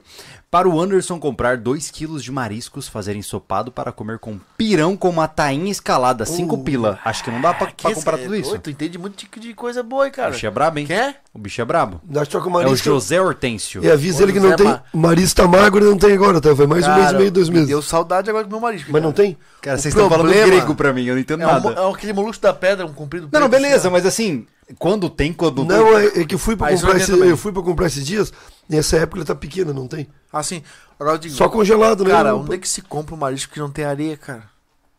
Meu Deus, em vários lugares. Ô, louco, bicho. Olha aí, o cara tem uns esquema. Cara, Eu- o ó, Milton é o cara dos Já tô não dizendo, tá já tô, Vou ter- toma eu- cuidado que o Lorde Vinheteiro aqui vai assumir cozinha Eu rústica. vou, eu vou, eu vou te passar o, o- vou te passar o contato do Dico, um amigo nosso, além de pescador profissional, ele conhece todo mundo nessa praia aqui de Governador Celso Ramos, um amigo nosso. Uhum. O dia que você quer, você liga, encomenda, ó, quero uma bolsa de marisco na casca fresco. quero um marisco. Aí, cara. Já, Olha aí. só vai lá buscar, mas Ó, duas coisas que eu tô com saudade de comer, cara. Marisco, mas principalmente berbigão. Só que o berbigão daí é complicado, cara, aí, tem que saber escolher. Berbigão é o mais complicado da Cara, areia. vocês estão falando grego pra mim. Eu- da areia. Pode ser uma costela com batata doce? Pastel do Vai. berbigão. Ei, pastel do berbigão. Ave Maria. Cara, o último berbigão que eu comi, feito, cara, muito raiz, assim, ó. Foi no, sertão do Ribeirão, na casa de um amigo meu, que a mãe dele fez, cara, fresquinho da praia. Não instalava nada. Era só a borrachinha do melo do molusco. Olha Ai, só. coisa boa. O Henrique Omizolo, obrigado pela doação, meu amigo. Os novos chuveiros deveriam vir similares como os antigos do letra J com bornes para evitar emendas e conectores de louça. Eu não entendi nada. Se vocês puderem. Basicamente é isso. Eu não me recordo da questão de, de vir com, com, com os bornes, tá? Eu Mas desconheço também, Também, cara. também não me recordo qual é o modelo, se mandar uma O foto. que, Olha vem, só. o que vem é aquele sistema americano de emenda. Que é aquele, aquela tampa com rosca de metal, Sim, onde você dá duas voltinhas e vai aqui, ó. É isso. e trava. O André falou aqui, tró. Chave, chave barulhenta, hein? Você falou da chave que muda do gerador pra luz tró. da concessionária. Tró! que chave Essa chata, pega nos detalhes, né, cara? Ó, o Rafael mandou uma boa aqui que eu que- sempre quis saber também, ó. Qual é a explicação pra meia fase? Pode causar dano? Legal, Rafael. Boa Sim, pergunta, sim. Rafael. Pode e causa, o que mais causa? Aí você tem que estar atento. Ah, então pode. Realmente Não. mais causa dano? Sim. Por que que acontece? Isso acontece muito com a gente com elo fusível. Você tem uma rede trifásica, tá vindo na rede, no meu sítio acontece muito isso. Caiu uma fase. E sempre tem o azar de cair uma das fases do meu bifásico lá que faz o transformador rural, tudo. Uhum. Que daí é é meio complexo a explicação, mas. E eu fico em alguns momentos em meia fase. Do que, que é meia fase? A tensão cai muito. Hum. Ela vai lá embaixo. E se está em meia fase, você vê que a luz acende, o micro-ondas Uhum. pisca. O que, que acontece? De novo, potência, tensão vezes corrente. Aí está lá o equipamento, tua geladeira, aquela coisa. A potência é a mesma. Se a tensão que é para ser 220, ela está em meia fase, ela caiu para 100, a corrente, dobrar a cor- co- a a, corrente. vai fazer a compensação que é proporcional para manter a E potência. aí queima tudo. E às vezes fica um dia inteiro isso. Nos motores de geladeira, tudo isso demora muito, né? Mas tem equipamentos que podem queimar imediatamente. Uhum. Computador. coisa- Só que daí tem uma questão interessante que a população não sabe. Hum. É, se queimar os equipamentos, a, a concessionária de energia, ela tem que ela chama DICFIC, DECFEC, lá são os índices que ela mede. Ela é obrigada a fornecer essas informações para a ANEL, a nossa agência federal. Uhum. Então, se queimar os equipamentos, você entra no site da concessionária, você preenche um cadastro, você leva teus equipamentos para arrumar, pega os orçamentos e a concessionária lê reembolsa. Numa descarga atmosférica, já aconteceu com alguns amigos, tem gente que não dá bola. Até que tem seguro em casa, às vezes o seguro paga. A concessionária lê reembolsa, tá? Porque Olha isso aí, tudo, cara. isso é tudo é registrado e a população não tem conhecimento disso. A grande parte é tudo registrado. Então, ah, queimou todos os equipamentos hoje aqui. Você vai lá e pede para a Celesc, vai aparecer no sistema que deve ter dado um curto num transformador aqui, ou deu uma descarga Uhum. no transformador na entrada do teu sítio. Isso é obrigado, é leita. Ah, então você consegue só. ser ressarcido. Claro que demora, você vai arrumar, vai demorar uns 3, 4 meses no Olha aí. trâmite e você consegue ressarcir. Ó, o Dorel falou, cozinha rústica com mariscos. Fica a dica. Uau. Ele já doou pra isso. Deixa eu ver se tem mais alguma dúvida. Ó, dúvida do Felipe. Na rede elétrica, é possível a concessionária nos burlar, burlar o sistema do tipo mandar menos energia e gastar, gastar igual? Só se o teu relógio tiver desaferido, né? Se mexeram. Apesar que o relógio hoje analógicos são poucos, né? Hoje É, é, são todos digitais, né? Ah, ah, Mas então, tem gente que mexe ainda, tá? Hum. Aquela questão de, de o, o famoso gato mexer. Tem, tem profissionais que têm conhecimento e vão e adulteram o relógio. Tá, ó, a Jéssica mais deixa uma eu vez. perguntar, se de adulterar concessionário, isso acontece na companhia de água. Bastante. É, Ah. Florianópolis tem muito disso, tá? Fica cortando a água o verão inteiro, várias vezes durante o Aí dia, pra ar. quê? Pra mandar. Ó, a Jéssica falou mais uma vez, a mesma que perguntou da Europa lá. Mas e o contrário, pode? Aparelho de 50 Hz em rede 60 ou queima? O de 60 no de 50 vai trabalhar muito lento. Isso eu me lembro que nós fizemos o teste. Ah, é? Isso. Mas, Né, Até trabalha meio. é, mas ele vai queimar ou não? eu, eu fiz alguns. Nós fizemos alguns testes, mas funciona lento. Nem chegamos ao ponto de deixar queimar? Entendi. Claro. Vai. Ó, o Carlos perguntou aqui. ó, o Carlos disse aqui, ó, a corrente não aumenta se cair a tensão. Sim. Isso aí, pelo amor de Deus, eu rasgo minha carteira de engenheiro aqui. ei, Ô, Carlos. ei, ei, o Carlos, é, isso é a proporção. Potência, tensão vezes a corrente. A potência é uma grandeza que não se mexe. Ela é, é- ela é fixa. Isso mesmo. Aham. Só, só os outros dois da potência vai ser sempre a mesma. Se o equipamento tem 10 mil watts, ele sempre vai ter 10 mil watts. Se der uma queda de tensão e, for 220 e ela cair, a corrente vai subir proporcional para manter os 10 mil watts. É, Eu, eu penso, é- eu penso na formulazinha, no, no vezes ali, Isso né? P potência vezes. Pra dar o, valor total da potência, vai ter que aumentar um Só dos dois. aqueles dois ali que são variáveis. Tá. O Heitor Souza diz o seguinte, ó. Fim de rede sempre dá retorno no neutro e as luzes piscam desligadas, ao menos na minha cidade aqui no Rio de Janeiro. Ainda, emendar cabo de cobre em cabo de alumínio dá zinabre e ele rompe. Sim, mas existe um conector. Hoje existe um conector que melhorou muito isso. Ah, mas tem que ser. Porque eu tenho uma propriedade do lado do meu sítio lá, e lá são com, lá é com cabo de alumínio. O dinheiro Hum. estava curto e nós partimos mais barato. mas assim também vem de cobre para alumínio, tem um conector específico, mas é, tem que ter atenção de revisar e olhar mesmo. E isso é fato, final de rede tem problema seríssimo.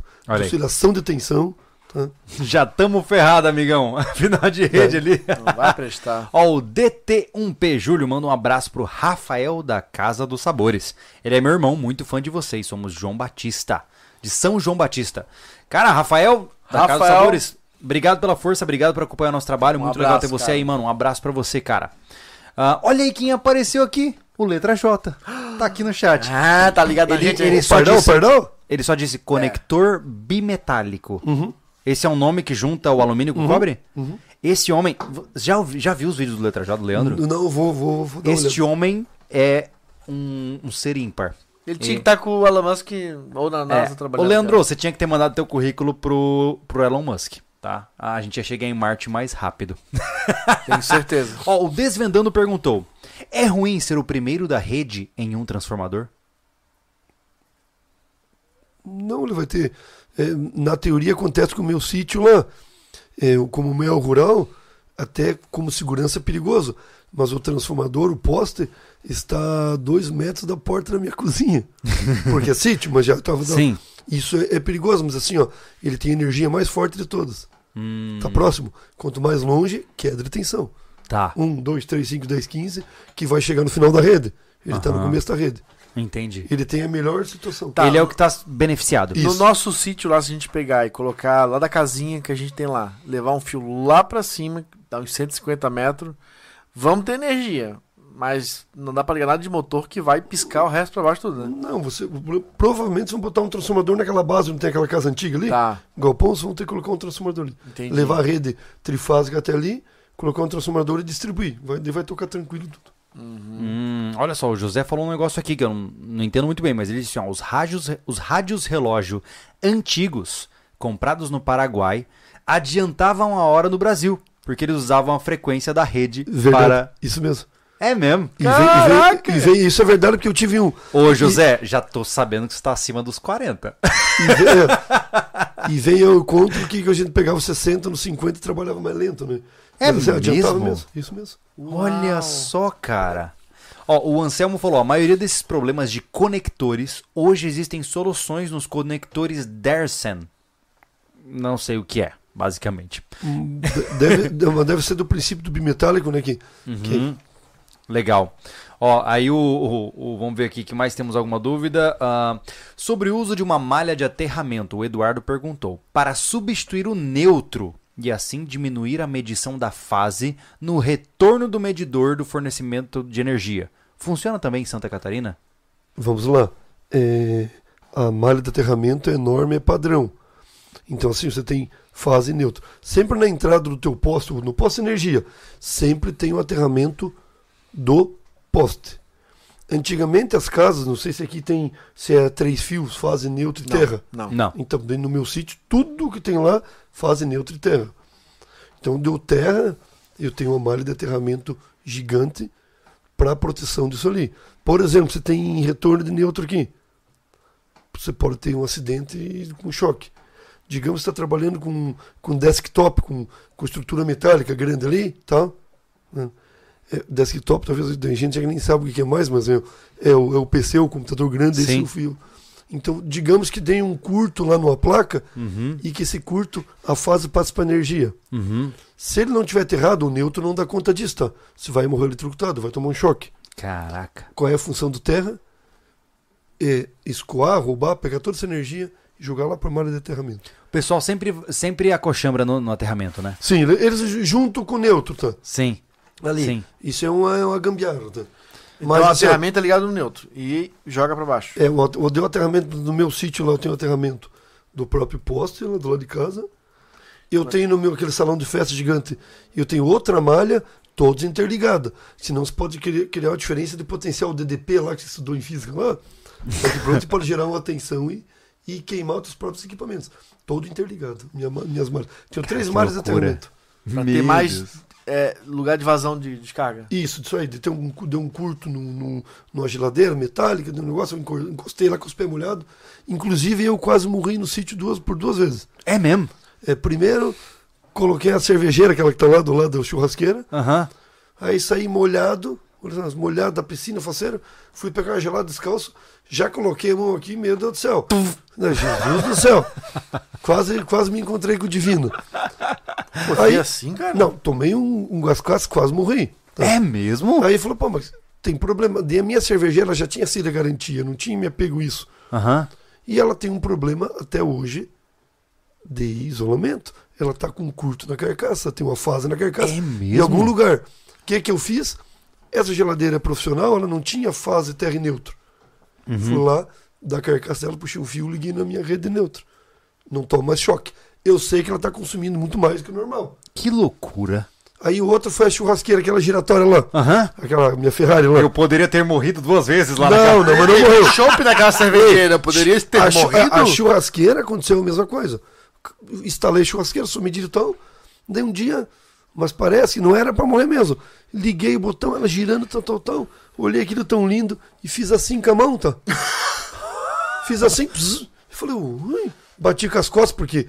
E isso é outra coisa. É, que- se você, quer retrai, sa- né? é, você quer saber se tem energia ou não, você pode chegar, bata aqui. Tua mão vai voltar e jogar embora. Eu aprendi no escotismo isso, Agora, olha sabia? aqui, olha aqui, ó. Tá aqui, ó. Aperta a mão aqui. É. Então, colo, bati, fui lá, peguei a chave teste, 220 nos espetos ali. Falei, meu. Olha só! Aí até fui cobrar da empresa, né? Daí o técnico voltou. Quando ele tirou, ele tinha, na hora de encaixar lá, ele esmagou o fio do faso e ficou na carcaça. Meu Aí pegou, ó, primeira coisa que eu Carne perguntei- eletrificada. É assim que. Primeira coisa que eu perguntei pra ele: por que que não é aterrado essa churrasqueira? Ah, mas não pusemos esses estalos em praia, em piscina, em tudo que é lugar. Churrasqueira é top, você viu lá? Sim, chique. Isso aí, ó, isso é um absurdo, cara. Já vem com o fio pronto. Que loucura. Fui lá eu, furei, passei a carcaça e liguei no meu aterramento. Acabou Meu o problema. Deus, Mas cara. descobrimos onde era o problema. Então Que é- loucura isso, cara. Que loucura. Uau. Tá vendo como é que é o negócio, cara? O Cara, morre mesmo, de besta, cara. Cara morre de de besta. Daí, às vezes, o cara tem um seguro de vida muito grande, tem que cuidar. Daqui a pouco a mulher tá lá descascando com, com a faca. Ai, meu Deus. Cara, muito legal. Realmente tem, assim, ó, tem, sempre tem muitas perguntas, né? O pessoal sempre vai longe aqui nas perguntas. Ah, ó, eu vou, eu vou mandar o último superchat aqui do Rafael Cardoso. Ele diz o seguinte, ó. Raios podem cair na minha rede? Quando troveja, tenho que tirar as coisas da tomada ou o aterramento da conta? Nesse caso, a concessionária cobre? Sim, vamos lá. é, você tem uma coisa que ninguém conseguiu controlar, foram os raios ainda, até hoje. Então, se pudesse ar- armazenar essa Se energia... alguém tiver um martelo do Thor sobrando É, aí, né? mas se pudesse armazenar essa energia, imagina uma coisa que todo mundo quebra a cabeça. Então, assim, ó, é natural, porque a rede, é, um- é, mesmo com para-raio, com produção, a rede é um para-raio. Uhum. Então acontece. E vai estourar tudo mesmo. Aconteceu aqui, Antônio Carlos, numa descarga que deu ano passado aqui no bairro Canuso, ali, e senti no meu sítio. De umas quatro, cinco casas, de estourar as tomadas da parede, de quase pegar fogo, de explodir. Portão elétrico, vizinho, tudo, tudo aconteceu. De estourar feio. A concessionária, a responsabilidade da concessionária. Ela arca e paga tudo. É mesmo. E aí pode acontecer e vai acontecer. Mas Final de linha, Tá, perigoso. então- final então de assim. Não me diz coisa, por que que ela assume uma descarga atmosférica que ela não controla? Porque. Não tem, porque a descarga ninguém consegue controlar a descarga. Ah. A Tá, potência, a energia. Então, basicamente, é, se tiver trovejando e vem tempestade forte a caminho... Tira da tomada pra não ter que entrar com processo, se incomodar. Aquela Entendi. burocracia de sempre. Então aquele receio de mãe sempre valeu Isso, a pena. Ah, olha aí, tá vendo? Sabe quando eu saio de casa, Júlio? É, eu vou Ah. pra casa da minha mãe no final de semana, eu vou viajar. Cara, eu tenho o hábito de tirar tudo da tomada.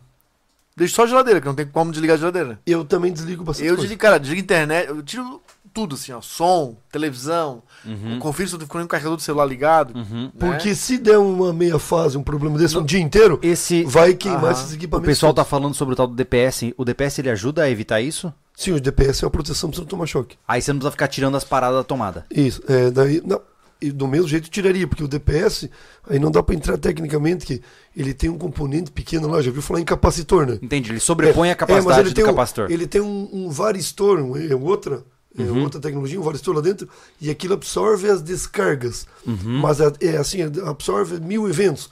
Mas dependendo de uma descarga rápida, pode passar por ele e queimar tudo Ele também. sobrepõe a, É, capacidade mas dele. é pra isso. O DPS é pra isso. Então, se cair um raio na minha casa, não tem DPS que segure, basicamente, por Não, conta não. da capacidade. Depe- depende da energia que vir, mas não tem. Entendi. Aí você vai o quê? A concessionária tem o registro que ela é obrigada a ter. Você vai lá e cobra, ou o teu seguro vai pagar, Uhum. etc e tal. Que loucura. Ô, Milton, me conta uma coisa. Ah, o que que você, assim, pra gente finalizar o nosso papo aqui, gente, obrigado pelos superchats, aí eu vou encerrar as perguntas, tá? Ah, o que que você poderia recomendar hoje, tá? Para as pessoas no que tange a segurança elétrica residencial? Assim, um pensamento final de tudo que a gente conversou.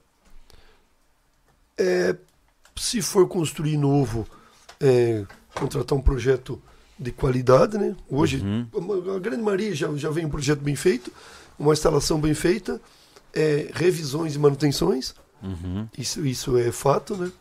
Cuidar disso. E se é, adquirir um imóvel antigo, quando aluga normalmente, ninguém, o cara que aluga, ele quer saber do aluguel do lucro, né? Não. Mas se você comprar uma casa antiga, que se faça uma boa revisão, que é o principal, né? O telhado, porque não chova dentro, mas a elétrica é assim, ó, se fazer porque você pode botar fogo na casa. É uma coisa que a gente não, não, não dá, Eu vejo que a pessoa não dá muita bola, né? Como Não, falou, não- se preocupa com a estética, mas não reforma a elétrica. É. Nada, nada. E assim não acontece, mas quando acontece é um regaço. Quando acontece, é, É, é, quando acontece, ou é morte, ou é a casa foi Incêndio. embora. Um a casa incêndio. foi embora na- na- no incêndio. Acabou. É. É, por exemplo, eu não tenho D- eu tenho DPS no posto no meu disjuntor geral. Aham. Sistema DPS que é obrigado por lei, agora a concessionária coloca. Aham. Ah, é? Mas, Ah, eu, não- mas é? eu, eu não tenho DPS dentro da minha casa. Olha só, porque a concessionária já tem o dela. Não, mas eu devia ter. Uhum. Relaxa, sei lá, excesso de confiança, não sei. mas não tenho. A casa Ferreira de Peito Pau. É, não, mas o sistema é bem instalado. Aham. Cara, no final das contas, o barato sai caro. Resumindo a história, né? Ô, só uma pergunta final né, é sobre, tipo, propriedades, assim, ó. Tem pessoas que fa é, empresas, deve ter, óbvio, pergunta, deve, acho que tá meio re- boba aqui, é, que fazem esse levantamento do quanto o cara vai ter que investir para ampliar a rede. Hoje tem empresas que fazem isso, não Sim. só a concessionária, né? Sim, mas mesmo assim, ó, é, isso é fácil, porque você faz a autorização para a concessionária pedindo, e ela de- pode demorar um pouco, mas ela vai te passar os custos do levantamento. E vai ser o mais barato do que o que você fizer particular. Por quê? Porque você vai dar um material, ela vai dar mão de obra. E vai, vai custar o mais Ah, barato. tá, mas fazer. eu posso comprar o material na onde eu achar melhor? Ou tenho que comprar de alguém que ela não, referencia? Não, você pode, você, você pode comprar de quem quiser. Mas normalmente, assim, ó, existem homologações, existem metros, existe tudo isso. Uhum. Então, assim, por exemplo, para fazer a instalação, tem que ser uma empresa cadastrada junto à concessionária, que tem os cursos, as, as NRs, o curso de segurança, Uhum. tudo isso. Não vai, ah, não, eu vou instalar para ti, não. ela tem, a Celeste, que, que é a nossa funcionária aqui no, no estado de Santa Catarina, ela deve ter o quê? 50, 100, 200 empresas cadastradas. Então, qualquer uma dessas você pode contratar. Não, não diga mão de obra. O material. Não, o material também vai, vai ser material que tem um imetro. Ah, não, com certeza. Por exemplo, eu Show. vou comprar material pirata. Tipo assim, ó. É que eu tô dizendo, tipo, ó, a, você, a gente que vai instalar com nossos instaladoras credenciadas, mas o material também é o que nós estamos apontando aqui. Não, eu posso ir lá e comprar um, um, um transformador direto na VEG, se eu tiver acesso. Não, você, é, você pode comprar até um transformador usado. Isso acontece. Você pode comprar um transformador, no caso de vocês, que vai ser mais barato. Você vai pegar uma empresa que dá manutenção, reforma Um transformadores. recondicionado, né? Isso. Ela vai reformar um transformador que nem refazer um motor. Sim. Ela vai te dar nota fiscal, garantia, e essa empresa ela é cadastrada junto à concessionária. Você pode Entendi. comprar, vai pagar metade do preço. Entendi. Legal. Ó, o Carlos falou aqui uma coisa que eu achei interessante, cara. Dá pra trocar a rede da casa 127 volts para 220 volts e colocar GFCI nas tomadas? Eu não sei. Não sei que é essa sigla aí. Hum, Mas seria um transformador. é, é um conversor, né? não, um transformador, né? Você não, você não traz, às vezes, lá do, do Mato Grosso uma geladeira 110. Sim. E você chega aqui você compra um, um transformador que é 110 para 220. Sim. Talvez Mesma coisa. seria o mesmo, o mesmo princípio. Muito legal. Gente, cara, obrigado pela presença de todos vocês. Esse assunto ele é, ele é infinito, né? Sim. Afinal, existem faculdades e, e anos e anos de, de expertise pra gente conversar sobre esse assunto, né? Mas, Milton, obrigado por ter vindo, cara. Muito legal ter Eu você aqui. Valeu, Milton. É, gente, obrigado pela presença de todos vocês. E a gente se vê no próximo bate-papo, né, Anderson? É isso aí. Foi muito legal, cara. É massa. É massa ter, Thiago, dúvidas, É, né? Saber coisas novas. Enfim, é um assunto muito legal. é. É, o que a gente conversa é, é muito substancial, né? É muito básico, muito É, é simples, muito raso, é. é muito raso, mas assim, ó, é, não existe, você falou agora às vezes que é uma pergunta idiota, não existe porque é, tem tanta gente tem tanto conhecimento de uma coisa e não consegue trocar um pneu. vezes. É verdade. É, então, é assim, verdade. toda- Mas, o, mas o, o Milton, não adianta trazer você pra cá e você ser altamente técnico. O podcast ninguém entender, cara. Então a gente tem que tratar do raso primeiro mesmo. E Tem que mesmo, começar no raso, cara. É. e mesmo assim, é, tenho segurança em algumas coisas que eu gostei mais no decorrer da universidade do que outras. Então, sei onde buscar informação, mas tem coisas que eu também estou desatualizado e não conheço mais. Justo, justo, justo. Gente, uma boa noite pra vocês, um bom descanso. A gente se vê num próximo Sobercast. Muito obrigado pela sua presença. A gente conversa numa próxima quarta-feira. Boa noite, meu Valeu. povo. Até a próxima. Tchau, tchau.